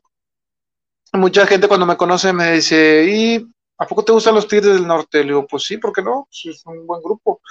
Y yo recuerdo en estos años del 91, yo tenía como, ¿qué será? Eh, alrededor de nueve años, y eh, pues estaba yo en quinto de primaria y recuerdo haber comprado, aunque usted no lo crea, o pedido que me compraran este de los Tigres del Norte porque yo era fan. Entonces, este, me sabía todas las historias, todos los corridos, los ponía en el cassette y ahí estaba como morrillo ahí imitando a, Jorge Hernández ahí. Mi hermana también le gustaba, así que ahí disculpen que revele, eh, ¿cómo se dice? Eh, secretos de familia, pero ahí nos poníamos a imitar a los Tigres del Norte digo, estábamos chiquillos, ¿no? Este, y pues nos gustaba mucho su música. Entonces, este, recuerdo que este me gustaba en especial mucho porque eh, yo no había escuchado todos los corridos. Hasta ese entonces me di cuenta de todas las historias y quizá algo que siempre me preguntan a veces en las entrevistas que me hacen favor de hacerme cuando hablo sobre mi trabajo literario, me dicen, ¿cuál es tu inspiración para escribir? Y claro, yo les digo, pues prácticamente todo, la música, eh, todas las vivencias probablemente, claro, los libros, pero recuerdo que en ese entonces yo, eh, de, yo recuerdo que estaba en quinto grado, eh, me gustaba mucho escuchar los corridos de los Tigres del Norte, aunque ustedes no lo crean, yo tenía mi disco de, bueno, mi cassette de los Tigres del Norte y al lado estaba el de Aerosmith. Y sí, esa era como que una combinación rara para un niño de quinto grado, pero pues bueno, siempre me han gustado. Y este, ¿cuáles vienen aquí? Ahí les va. Este álbum salió en 1991 y trae Contrabando y Traición, La Banda del Carro Rojo, Ya encontraron a Camelia, Contrabando y Robo, La Muerte del Soplón, Vivan los Mojados, El Hijo de Camelia, el Taur, La fuga del rojo, Los tres amigos, Carrera contra la muerte, Camisa mojada, Juan Guerrero, El gringo y el mexicano, Margarita de Tijuana, ah, Margarita la de Tijuana, perdón, y La tumba de mi madre. Eh, ¿Cuál canción quería comentarles? Bueno, ¿ustedes recuerdan la canción de la banda del carro rojo? Bueno, la banda del carro rojo, eh, que es Lino Quintana, al que mencionan, pues bueno, hay una segunda parte que mucha gente que a lo mejor no está muy metida en esto de las de analizar mucho las letras, este, no sabe que hay la segunda parte de la la muerte del carro, perdón, la banda del carro rojo tiene una segunda parte que es la que se llama La muerte del soplón y la escribió Paulino Vargas. Eh, Paulino Vargas, como ustedes sabrán, es uno de esos grandes compositores de corridos si ustedes recuerdan, en la banda del carro rojo dice, dicen que venían del sur en un carro colorado y bueno, todo lo demás. Eh, así lo dijo el soplón que los había denunciado. Bueno, precisamente esto eh, enlaza con la primera canción, que es la banda del carro rojo. En la muerte del soplón empieza diciendo que Lauro Cantú Villarreal fue el que traicionó a Quintana y también dice eh, que en la ciudad de Juliet y también en sur de Chicago ya se sabía del soplón y lo estaban esperando. Dicen que en Kansas City pudo escapar de milagro, ¿no? Dice un policía deshonesto que también murió en la quema, dijo que estaba escondido en la ciudad de Las Vegas, que ya se iba para Europa nomás cobrando unas deudas. Dice, ahí volaron los buitres, este, este fue un fin de semana, pero lo encontraron muerto, lo había matado una dama. Aquí la historia es, ¿quién mata al soplón? ¿No? Productora, le pregunto, ¿quién cree que mató al soplón? Dice la productora que no tiene la más mínima idea. Bueno, precisamente por eso es bueno escuchar desde la estación. La tradición no es buen negocio, dice, cuando se apuesta la vida. Lauro no quiso entenderlo y traicionó a la familia. Bueno, fíjense, pues esta eh, venganza sería la de una rubia de ojos borrados, según el retrato hablado. Este retrato hablado lo habría dado un empleado, dice que este, ¿quién era? Pues bueno, dicen que esta dama que había matado al soplón eh, era la novia de Lino Quintana, y pues bueno, ahí se acaba el corrido. Y para los que escucharon la banda del carro, carro rojo, pues ya vieron, el soplón finalmente murió. Espero que les haya gustado, ¿verdad? Eh, eh, un, gran corrido de este Paulino Vargas, que, pues bueno, eh, si les gusta saber más de corridos, pues bueno, vayan a buscar corridos de Paulino Vargas, para que vean todos los que he escrito y seguramente conocen más de cinco de ellos. Vámonos y les voy a poner una imagen, porque esta imagen vale la pena que ustedes las vean. Vamos a hacer una pequeña encuesta que nadie va a contestar porque estamos en Spotify probablemente, o ya pasó mucho tiempo. ¿Quién creen que sea esta persona que aparece en esta imagen? Si hubieran visto la cara de la productora, dice tampoco se la sabe. Bueno, él es nada más y nada menos que Víctor Cordero. Y sí, yo sé que ustedes están pensando la mayoría, ok, ¿y quién es Víctor Cordero? Bueno, no se apuren. Investigué quién es Víctor Cordero, ¿por qué? Porque si usted es fan de los Tigres del Norte y de la música, debería saber quién es Víctor Cordero. Bueno, Víctor Cordero, eh, y le voy a dar mérito aquí a este artículo que leí, eh, escrito por Lupita Jaro para, eh, bueno, lo escribió el primero de julio del 2020 para debate.com.mx. Eh, Víctor Cordero dijo alguna vez, yo trato de quitar de la mente de esos hombres la idea de que el macho y el bravucón son lo mismo que el valiente.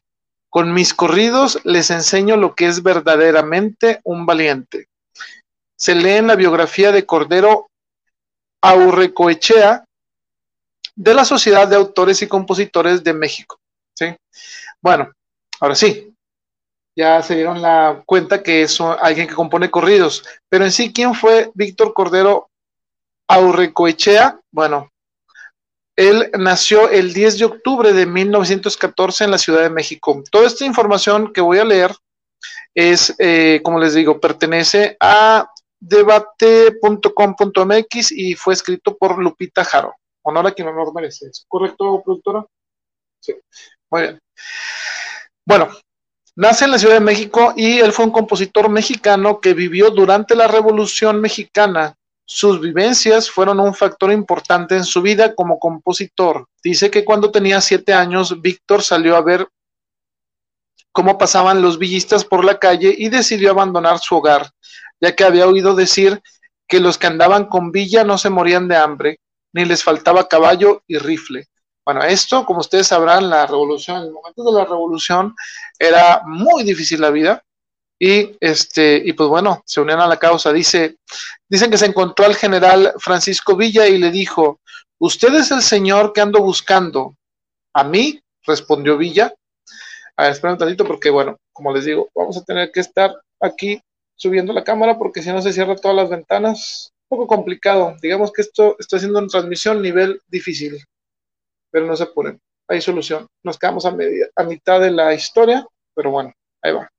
Ahora sí. Ahí estamos. Bueno, sigamos, como dicen una conocida. Sigamos.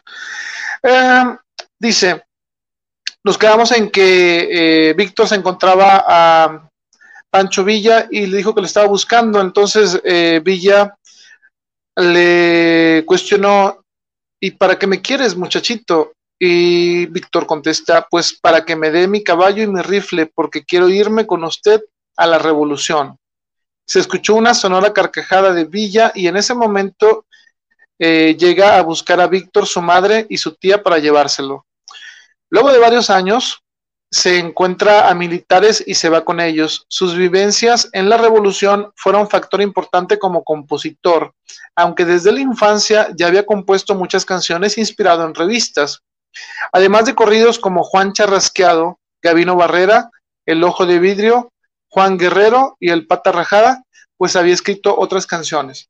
Así que eh, si ustedes eh, encuentran a bien investigar un poco de Víctor Cordero, pues es uno de los compositores mexicanos, digamos que más importantes. ¿Y a qué viene esto? Bueno, que en este álbum del que estamos hablando viene una canción que eh, estoy esperando que haya alcanzado a poder copiar por aquí para comentarles sobre ella. Ah, ok, miren, él escribió esta canción que viene y es muy buena. Eh, se llama Juan Guerrero. Les voy a contar un poco sobre este corrido a Juan Guerrero. Dice, la historia empieza así.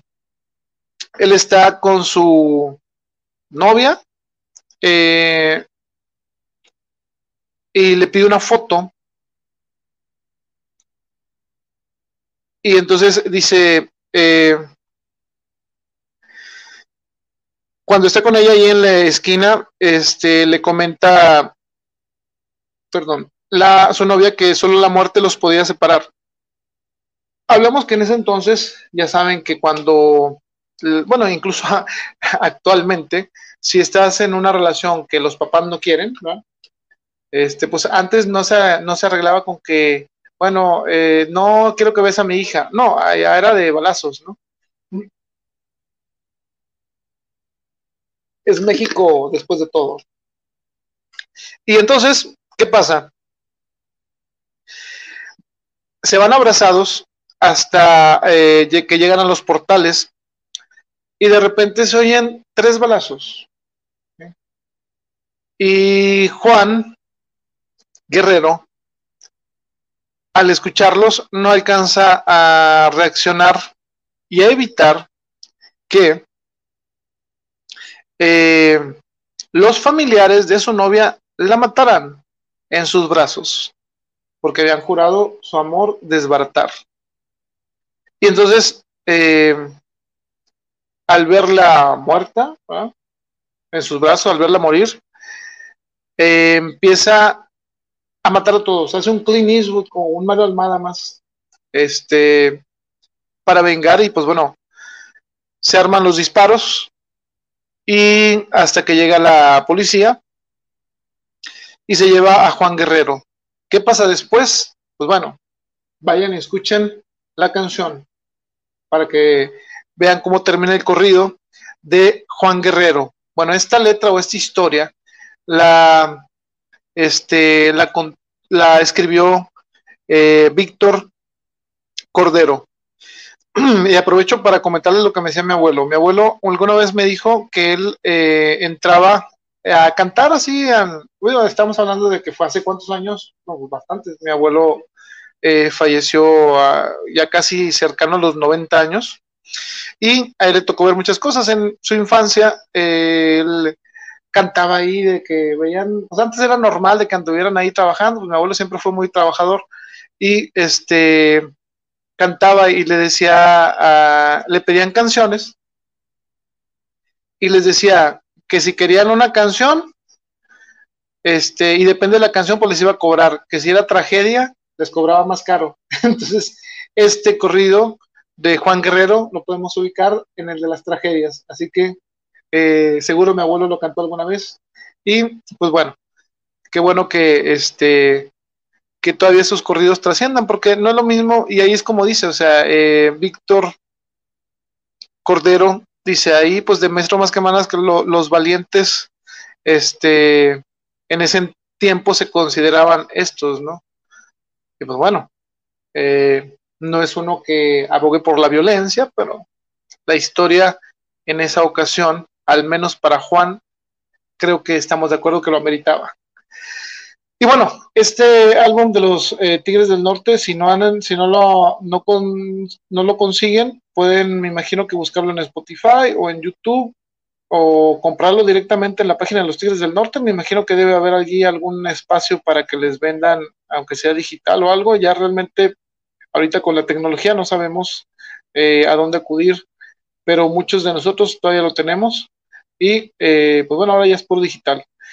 Seguiría este álbum y es el último que vamos a ver el día de hoy. Es, eh, ¿Y por qué es el último que vamos a ver el día de hoy? Porque de este álbum hay mucho que decir. El mote de los incansables Tigres del Norte se da precisamente por este álbum, ¿sí? Que es el Actum Baby. Bueno, no, más bien dicho, el, el Incansables de YouTube es el Actum Baby. Entonces, este eh, de los Tigres del Norte aparecen unas canciones que se convertirían prácticamente obligatorias para que la canten eh, o que para los eh, bailes, o sea, no pueden dejar de cantar algunas de estas canciones. Y ahí les va cuáles venían para acá. Venía una canción que se llama Hoy no es mi día. Ah, por cierto, salió en el 91 este. Hoy no es mi día. Compañera, aún hay esperanza. Cuando se muere un niño, veneno de amor, sueño de Bolívar. Ahora que me voy, la dieta, norma corona, orgullo maldito, cuando se llega viejo y bronco negra. Fíjense, pues vamos a empezar, vamos a, no nos vamos a ir en orden porque quiero cerrar con algo menos eh, complicado, porque ahorita vamos a ver los que, lo que les voy a comentar sobre esto. Y les recuerdo, si a ustedes les está gustando lo especial, gracias por darle like, gracias por eh, compartir. Nos ayuda mucho a difundir la música de los Tigres del Norte para los que no lo han escuchado y nos ayuda también a eh, llegar a más personas que a lo mejor les pueda gustar este contenido. Y bueno, para que se, seamos más. Eh, la primera canción es Hoy no es mi día. Esta fue escrita por Enrique Manuel Franco y pues bueno, es la, digamos, la descripción de un día de mala suerte completamente. Y si leemos un poco de la letra, dice, de nada tengo ganas, todo me astilla. Hoy otra vez de mala suerte, ya tengo un mes. Es una de las canciones más, eh, digamos, que más me gustan de los Tigres del Norte porque te empieza a describir de cómo se siente una persona que eh, es abandonada por su pareja, al punto de decir que solo falta que un perro se acerque y me ladre, por no decir otra cosa, ¿no? Y pues es una de las canciones que si ustedes eh, no la han escuchado, pues digo, denle la oportunidad y créanme que si la buscan en vivo, y probablemente la vamos a subir desde la estación, siempre y cuando haya una buena versión. Eh, y buena versión no porque los Tigres no la canten bien, sino porque a veces hemos intentado subir, por ejemplo, la de Cruz de Palo y no la encontré en una buena versión. Y no quiero poner un enlace a YouTube porque lo bueno que me imagino que para esta página es que nada más le pongas play y que le disfrutes ahí desde la estación. Así que eh, si quiere ver cómo es la vida después de que lo abandonan, eh, póngase a verla de este Hoy no es mi día, ¿no? ¿Cuál canción sigue? Sigue una que se me ocurrió una idea, la productora andaba haciendo un trabajo ahí sobre este programa y yo estaba recabando información sobre la siguiente canción y se me ocurrió y dije, ah, así como cuando se te ocurre algo muy bueno Y este, y como la productora traía audífonos, como que no me hizo caso, pero yo estaba casi riéndome del, de que este, se me había ocurrido una gran idea. Ahí disculpen con esta cortinilla, pero bueno, déjenme. Esto va a ser toda la noche, pero ni modo, así nos pasó. Sin Yolanda, como dicen. Eh, ahí va. Bueno, aprovecho para mandarlos, mandarles saludos a todos. Este, ahí va. Ahí lo siento. Ahí va. Bueno, adiós. Ahora sí estamos. Eh, no, pues no quedó, fíjense. Bueno, a ver cómo le hacemos con esto. Ay, productora. Casi nunca la riega la productora. Por lo general que la riego soy yo, pero sí, ahora sí hay que honor a quien honor merece. no, no se crean. Ahí va. Ahora sí. Les decía, eh, la siguiente canción es una canción de. Ay, espérame. Ahí va, ahora sí escrita por nada más y nada menos que José Alfredo Jiménez, que si usted no es de México y a lo mejor no sabe de José Alfredo Jiménez, bueno, es uno de los quizá, no sé si, si pueda decir así que sea, digo, está Juan Gabriel también, pero más contemporáneo, pero eh, de los grandes compositores mexicanos, bueno, José Alfredo Jiménez escribió la canción de Compañera, y ustedes saben que José Alfredo Jiménez es decir, una leyenda, digamos, de la música mexicana. Y bueno, para este álbum eh, se aventaría Hernán Hernández la canción de Compañera. Y entramos en este mundo de que a veces estas canciones eh, ni saben eh, las personas que ya existían y a veces muchas personas piensan que esta canción es eh, de los Tigres del Norte, digamos que le hizo famoso a los Tigres del Norte, pero no, ya existía una versión antes, pues claro que por su cantautor, digamos, que es José Alfredo Jiménez, pero si escuchas las dos versiones te das cuenta que los Tigres del Norte le metieron todo su, todo su estilo sobre todo porque la canta Hernán, que tiene una voz muy característica, por decirlo menos, Y este, pues bueno, se trata de, una persona que al parecer, este, pues le pide una oportunidad a otra para, eh, para que sea su pareja, ¿sí? Entonces, si usted quiere oír un cover muy bueno, así es, Cherregio es este, eh, es de José Alfredo Jiménez esta canción, y eh, pues bueno, ahí nos cuenta, eh, les voy a leer un poquito unos versos, pero aunque que no sea una canción, me dice la productora, ok, porque si no va a parecer que estoy cantando, dice que eso es contraproducente. Pero bueno, dice, compañera, este, el alma nunca se quiebra, por Dios que no estoy deshecho, y aquel amor que le tuve, aquí lo traigo en el pecho. Imagínense, eso, es un poco de las letras que escribía José Alfredo Jiménez cuando andaba herido, ¿no? Eh, dice, compañera, me arrodillé ante una ingrata, se me acabaron las fuerzas y por poquito me matan. Usted que adora al que sufre, comprenda mi serenata. Bueno, son de esas canciones que ya no se escriben. Ahorita escuchas una canción en el radio y me voy a ahorrar mis comentarios para no ofender a nadie, ¿verdad? Dice la productora que es lo más prudente. ¿Cuándo podremos encontrar un compositor actual?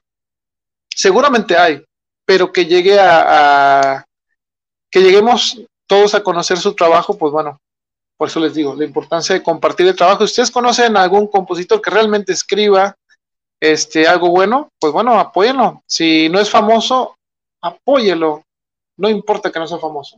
Si a lo mejor es su hermano, si a lo mejor es su amigo y dice, bueno, él él escribe canciones y ahí toca, bueno, hágalo por el bien de todos, hay que rescatar la música, ¿no? Este, y créanme, o sea, vivimos en un momento en el que tenemos todas las herramientas para darle apoyo tanto a los escritores, digo, no, no me lo de a mí, pero decirlo a los demás, este, a, a los deportistas, a todos, o sea, tenemos grandes medios como para volver a y darle la vuelta a esto, al arte, a algo, ¿no? Y eh, somos más, así que eh, pues vamos a hacerlo, ¿no?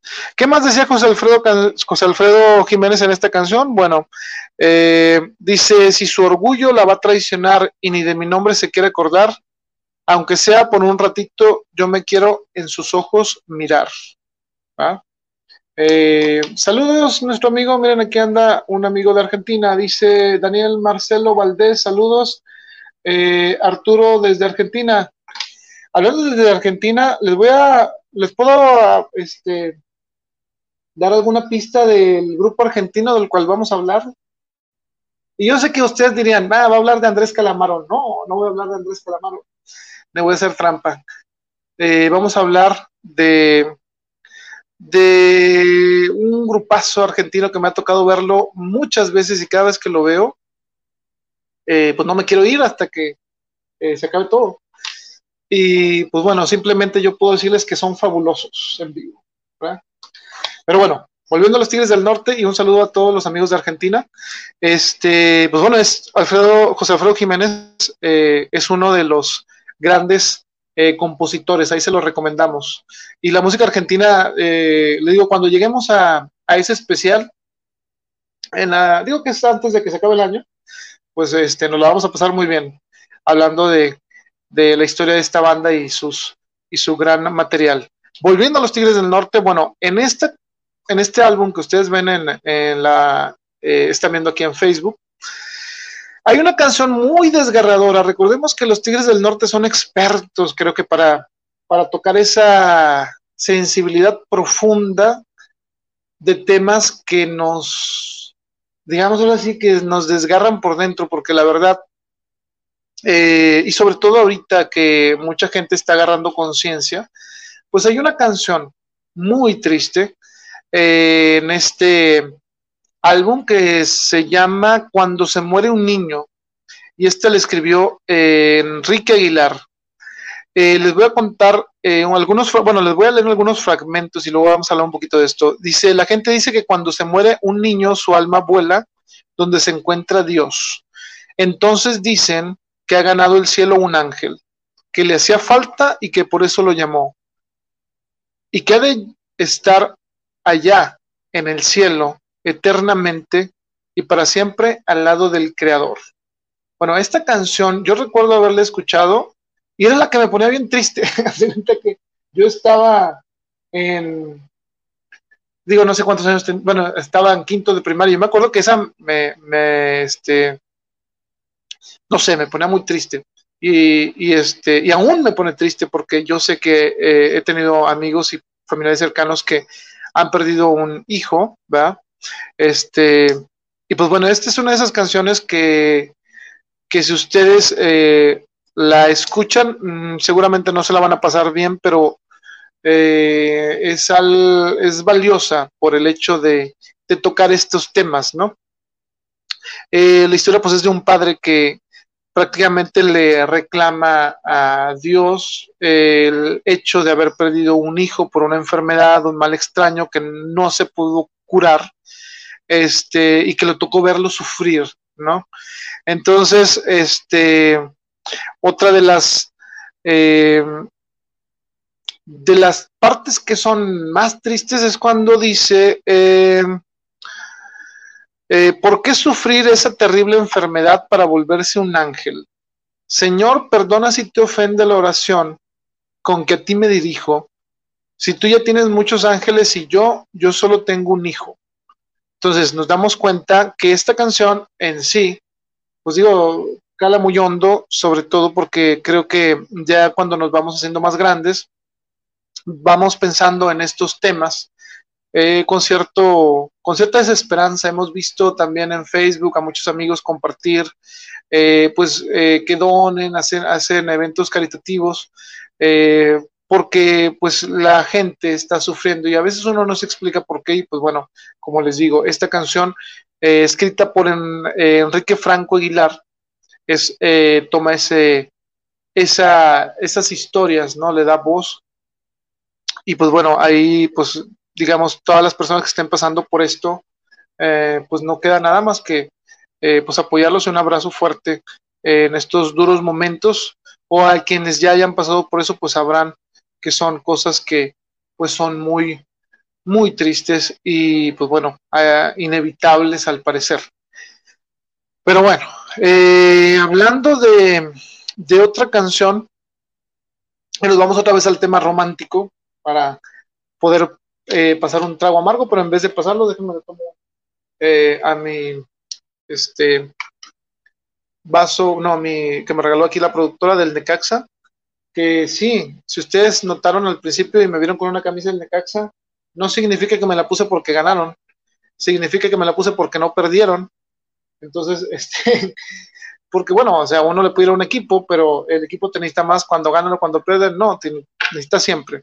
Y vamos a hablar un poco de fútbol para relajar un poco el momento. Pero bueno, para todos los amigos necaxistas, quién sabe cómo, pero le ganamos al Atlas 1-0. Así que, este, pues bueno, esperemos que se, eh, esperemos eh, no entrar a la, al repechaje únicamente para que nos pasen por arriba, pero pues bueno, quién sabe, quedan cinco partidos para ver si este si se si surgen de nuevo. Bueno, eh, Orgullo Maldito le escribe también Enrique Franco. Eh, Orgullo Maldito, pues se trata este, de una canción en donde una persona, pues se está, ¿cómo les digo? Está tratando de hacer todo lo posible por no regresar con otra. Y ahí les va algo, algo de lo que escriben. Dice, esta vez ya no voy a aguantarme, por amor tengo que irte a buscar. Si me ven en su puerta tocando, voy por ella y le voy a rogar. Así que usted anda de rogón en estos casos. Su canción eh, puede ser Orgullo Maldito, así que úsela sabiamente. Eh, muy buena canción de los Tigres del Norte y que viene sobre todo en esta canción. Ahora vamos a hablar un tema un poco más este, escabroso, porque sí lo es. Y eh, para esto voy a cambiar de imagen, así que ahí les va. Fíjense. Vamos otra vez eh, lamentablemente, por los que nos escuchan únicamente por Spotify, pues les recomendamos que nos visiten en YouTube. Digo, ponemos contadas imágenes porque tampoco es el chiste de estarles poniendo imágenes a cada rato, sino cuando sea necesario. Y eh, tenemos en pantalla la imagen de una persona que probablemente ustedes no conozcan eh, y que lo que pasó con ella, pues es algo muy importante. ¿Por qué? Porque, bueno, ahorita se los voy a contar. Eh, ella se llama, se llamaba Norma Corona. Si usted no sabe quién es Norma Corona, bueno, escuche bien. Esta información que le voy a compartir es de eh, Jesús Verdugo y le, escribió para el sol de sinaloa.com.mx. Eh, dice, nacida en Culiacán, Sinaloa, en los años 50, Dice Culichi hasta el tuétano y con tanta energía que no cabía en su cuerpo, pero se salía cada que sonreía. Norma Corona Sapien es madre del activismo contemporáneo en México y precedente de la lucha por los derechos humanos. Egresada de la licenciatura en Derecho por la Universidad Autónoma de Sinaloa en 1973 y con estudios de maestría de maestría en Derechos Humanos por la Universidad Autónoma de México. Norma fue primera presidenta de la Comisión Estatal de los Derechos Humanos en Sinaloa y junto a colegas y demás activistas fueron impulsando movimientos sociales en el estado eh, como el Patronato de Reos Liberados, así como el Centro Comunitario 10.000 Amigos. Catedrática de la UAS y con un hambre eterna de conocimientos, pintura, poesía, baile, ensayos y demás actividades hacían de su multifacética vida una obra de arte. Un cúmulo de nostalgia y memoria a lo largo de la búsqueda de información y testimonios sobre Norma Corona, amigos que ya no están, familiares que la recuerdan con amor y una sociedad que olvida a sus bases y se empeña en repetir las historias de dolor, Aquí les va eh, lo que escribe Jesús eh, Verdugo. A sabiendas de su inminente muerte, Norma acudió con sus colegas y amigos para recibir aliento. Oscar Loza, eterno luchador social, dijo que se fuera a Barcelona a un congreso estar fuera de la ciudad le ayudaría a calmarse. Era abril de 1990, las llamadas de amenaza llegaban más seguido, el insomnio arremetía contra Norma y cada esquina que doblaba no podía dejar de mirar sobre su hombro. Le tomó la palabra al profe Loza y se fue a España. Su estancia en Europa la tranquilizó, se olvidó del estrés y el sueño regresó. Cuando eh, regresó a su casa, ya en el país, volvieron las llamadas, le habían dicho que dejara el caso que estaba investigando y este, ella no quiso porque lo hacía por una promesa, por un deber. Tenía 39 años, no se casó más que con los derechos humanos, no tuvo más hijos que los que no tenían voz ni manera de defenderse. Un hijo póstumo fue la CNDH, golpe regalado por el presidente Carlos Salinas después del crimen.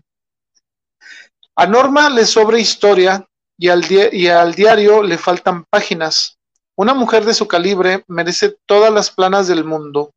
Hoy el honor de ser homenajeada con una medalla de honor en su nombre es un prefacio de lo que la historia va a escribir de ella. Y bueno, en 1900, bueno, 1991, los Tigres del Norte incluyen un corrido a Norma Corona, escrito por Enrique Franco, les voy a eh, leer sobre este corrido que dice, era un 21 de mayo en que el crimen ocurriera. ¿Dónde estaban los valientes, los de adentro y los de afuera? Ha muerto Norma Corona, no hubo quien la defendiera. Y bueno, es un pequeño fragmento. Eh, muchos la han escuchado el corrido y la canción. Bueno, dice, el corrido cierra con lo siguiente. Eh, Ay, Culiacán, Culiacán, por lo que has sido y lo que eres, la capital del Estado, cuna de los tres poderes. Haz que paguen esos hombres que matan a tus mujeres. Bueno, eh, les voy a complementar esta información con otra nota. Esta fue sacada del 21 de mayo del 2015. La escribió Gerardo Ramírez para debate.com.mx y dice lo siguiente. El crimen de Norma Corona sigue estando en una impunidad parcial a pesar que algunas personas continúan en la cárcel. Eh, pues bueno, amigos de Norma Corona recordaron que fue el 21 de mayo de 1990 cuando la abogada salió de la oficina y se dirigió a su carro que lo tenía estacionado por la calle Ángel Flores y Andrade.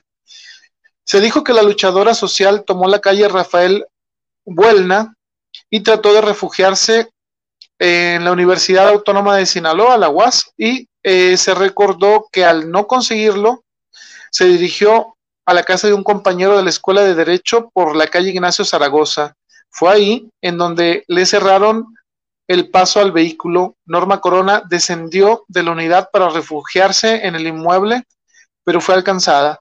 Se mencionó que al defenderse, uno de los gatilleros le disparó.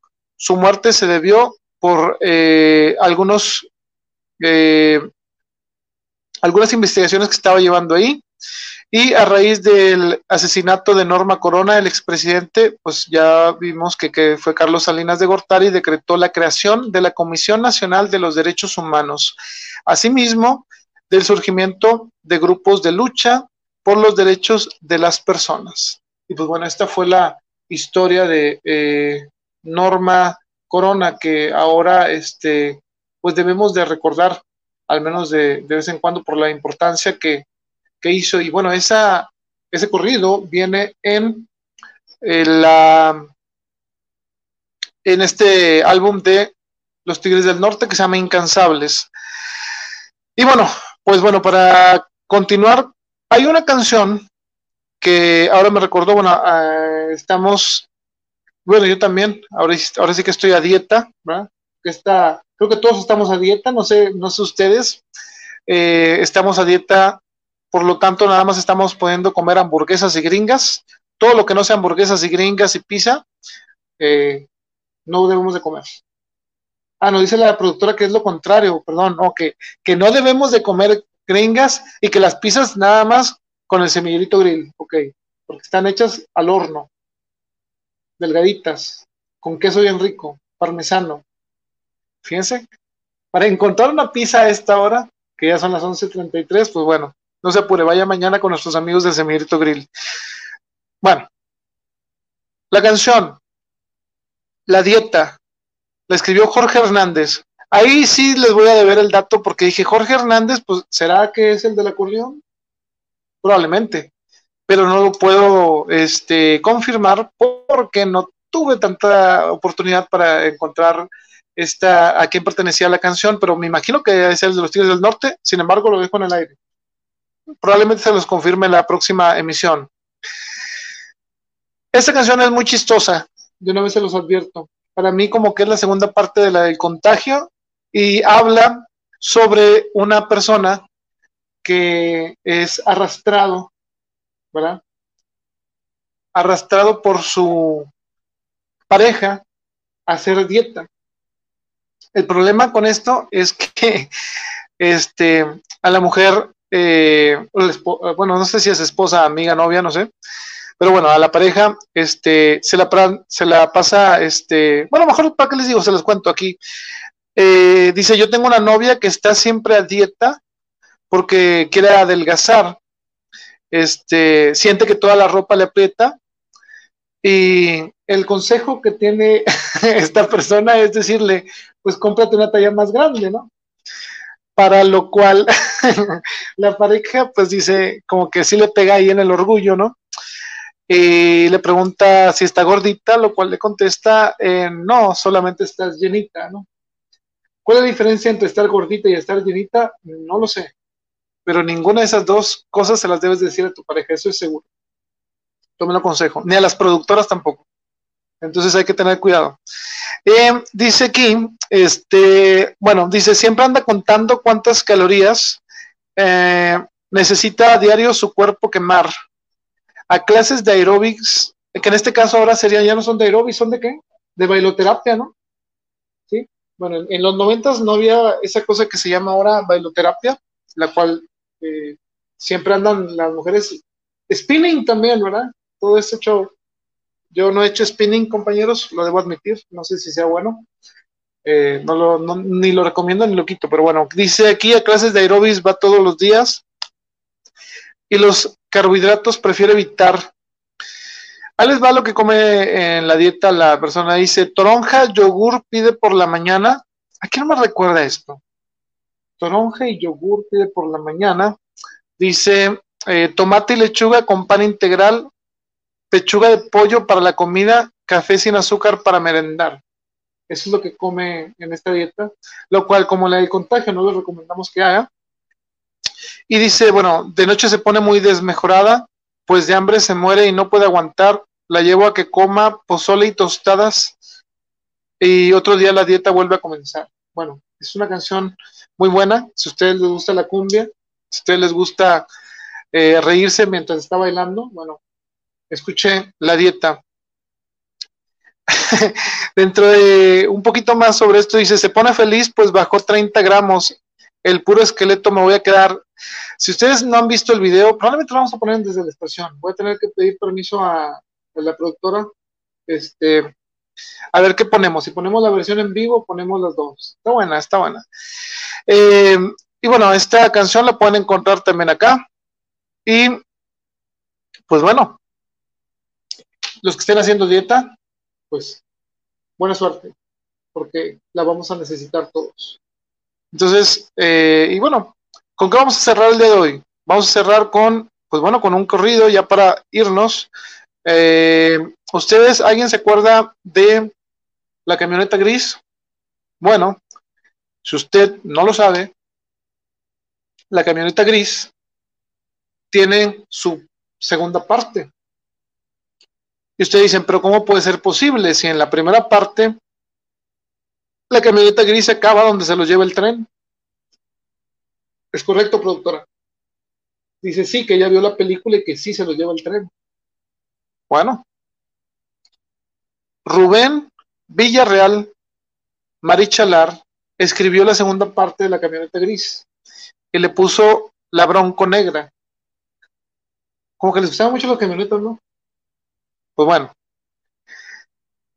Y esta canción une la historia y hace como lo que hicieron con el juego de Scarface, este, si alguien es gamer aquí, o si le gustan los videojuegos, salió hace algún tiempo, ya años me imagino, el juego de cara cortada, y en el juego de cara cortada de PlayStation 2, creo, te contaba la historia de qué hubiera pasado si Tony Montana estuviera vivo y no se hubiera muerto en su mansión. Bueno, acá no es de que te imagines, supuestamente Pedro e Inés no, no murieron en la camioneta gris. Y fíjense, va lo que dice. Hay quien dice y asegura que ánimas no pueden ser, que por allá en Sinaloa vieron a Pedro e Inés, y a Inés, perdón, a los que creyeron muertos cuando a la gris chocó el tren. Los han visto en una bronco del año y lo dice eh, muy bien arreglada con placas de Michoacán preguntan por Pepe el Flaco y por un tal talibán. Y bueno, dice que Pedro es experto en el volante y el peligro no le teme. Lo acompaña Inés, su esposa, valiente y muy linda hembra. Carga siempre un R15 y para usarlo, productora, no lo piensa. Así es. Bueno, así que si ustedes quieren eh, seguir encontrando o saber en qué quedó lo de la camioneta gris. Bueno, esta es la segunda parte. Y con esto creo que damos por terminado el especial número 3 de los Tigres del Norte. Ah, miren, ya amaneció. Bueno, eh, gracias a todos los que estuvieron por acá, a los que les van a dar like y compartir, a los que nos están escuchando en la repetición de eh, esta transmisión. Les recordamos que visiten a nuestros compañeros de eh, transmisión, mira, ahí van las repercusiones de... Ahí va, ahora sí. Bueno, creo que ya se nos va a caer aquí toda la transmisión, así que me voy a despedir rápido, no sin antes decirles eh, a todos ustedes que muchas gracias. Eh, a ver, esperemos que no se caiga esto. Decirles que muchas gracias por estar acá. Y eh, síganos en nuestras páginas. Ahí pueden encontrar como Arturo Hernández Fuentes aquí ya saben que escribo y aquí ahorita estamos utilizando el tiempo para hacer algunas transmisiones y hablar de lo que nos gusta, como la música y otras cosas este, que vamos a tener más a menudo. Eh, les tengo unas cuantas sorpresas a los que les gusta lo que escribo y que están acá en la página de escritor. Eh, vamos a estar participando en dos ferias muy importantes.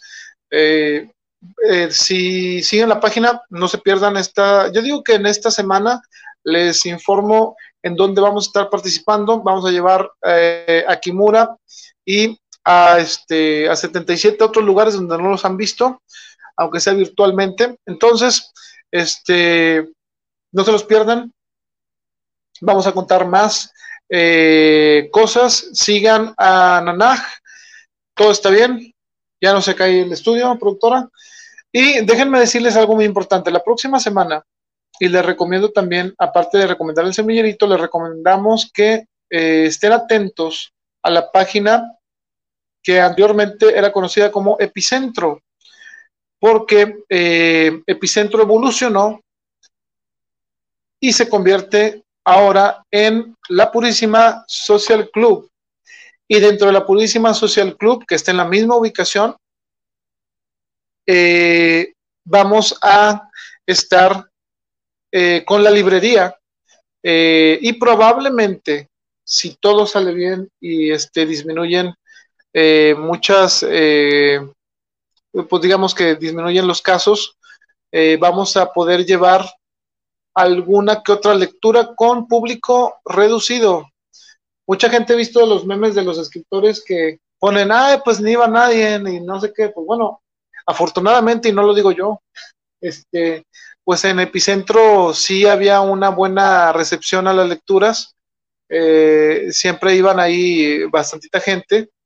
Entonces, este, yo sé que muchos están esperando por allá una lectura en la cual vamos a tener mucho cuidado, que sean las condiciones eh, correctas para poder hacerlas.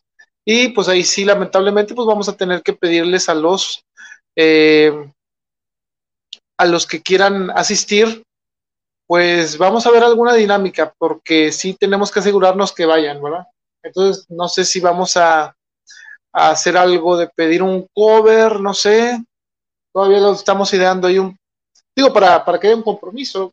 Por ejemplo, imagínense si yo tengo únicamente, no sé, 12 personas disponibles para una lectura y se van las 12, pero de esas 12 a la mera hora, este, únicamente van 4 y todas las demás personas que querían ir, pues no fueron, porque las que se iban a ir, pues digo, este, entonces tendremos que buscar ahí la manera de que nos aseguren, a lo mejor por un cover simbólico, no sé, ahí en la Purísima eh, Social Club, probablemente venden alguna que otra vez vida, entonces vamos quizá a idear una, no sé, digamos, lo estoy pensando aquí al aire, no debería hacerlo, pero yo creo que es la manera correcta y se los digo así para explicárselos de una vez.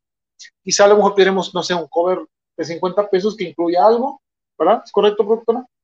Y de esa manera, pues nos aseguramos que pues asistan, ¿no? Porque dicen, no, pues ya pagué mis 50 pesos de cover, pues tengo que ir y pues ya tienes tu bebida.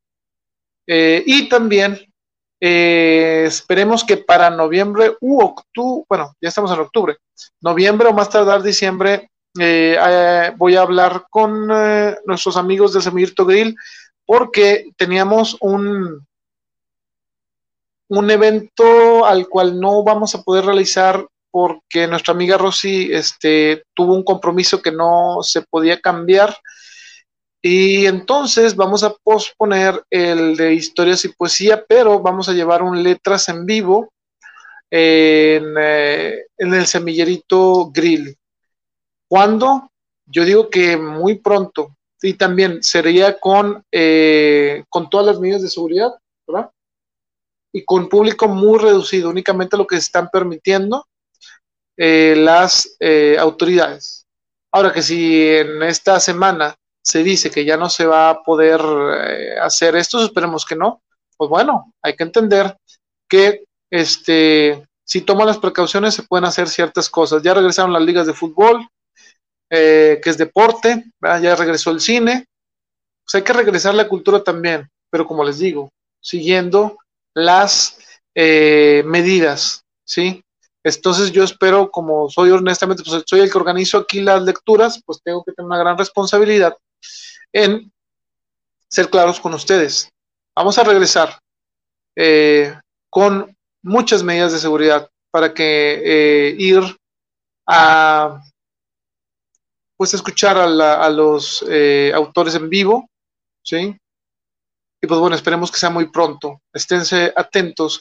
Y si usted está esperando las lecturas, pero eh, quiere visitar la librería o ir a este a la Purísima Social Club, pues bueno, también puede, este, ellos hacen eventos los jueves, viernes y sábados, este, temáticos. Así que visite la página de la Purísima Social Club y pues vean, hay opciones para todo. porque no van temprano? Se echan una pizza en el semillerito y después pues van a pasársela bien a la Purísima Social Club, que están también ellos eh, tomando todas las precauciones debidas para este, llevarles un poquito de esparcimiento ya en esta, eh, pues bueno, en esta fase de pandemia que se permite, se permiten ciertas actividades. Así que, pues bueno, yo eh, me despido ahora sí y les recuerdo que, pues, sean felices, y eh, si las cosas se ponen muy complicadas, recuerden que no siempre se mantendrán así. Eh, esperemos que eh, les haya gustado esta transmisión y estamos listos para vernos la próxima semana. Y bueno, ya me tengo que ir porque este, pues ya va siendo tarde. Gracias de nuevo, gracias por compartir. Nos vemos muy pronto y vámonos antes de que vengan por nosotros.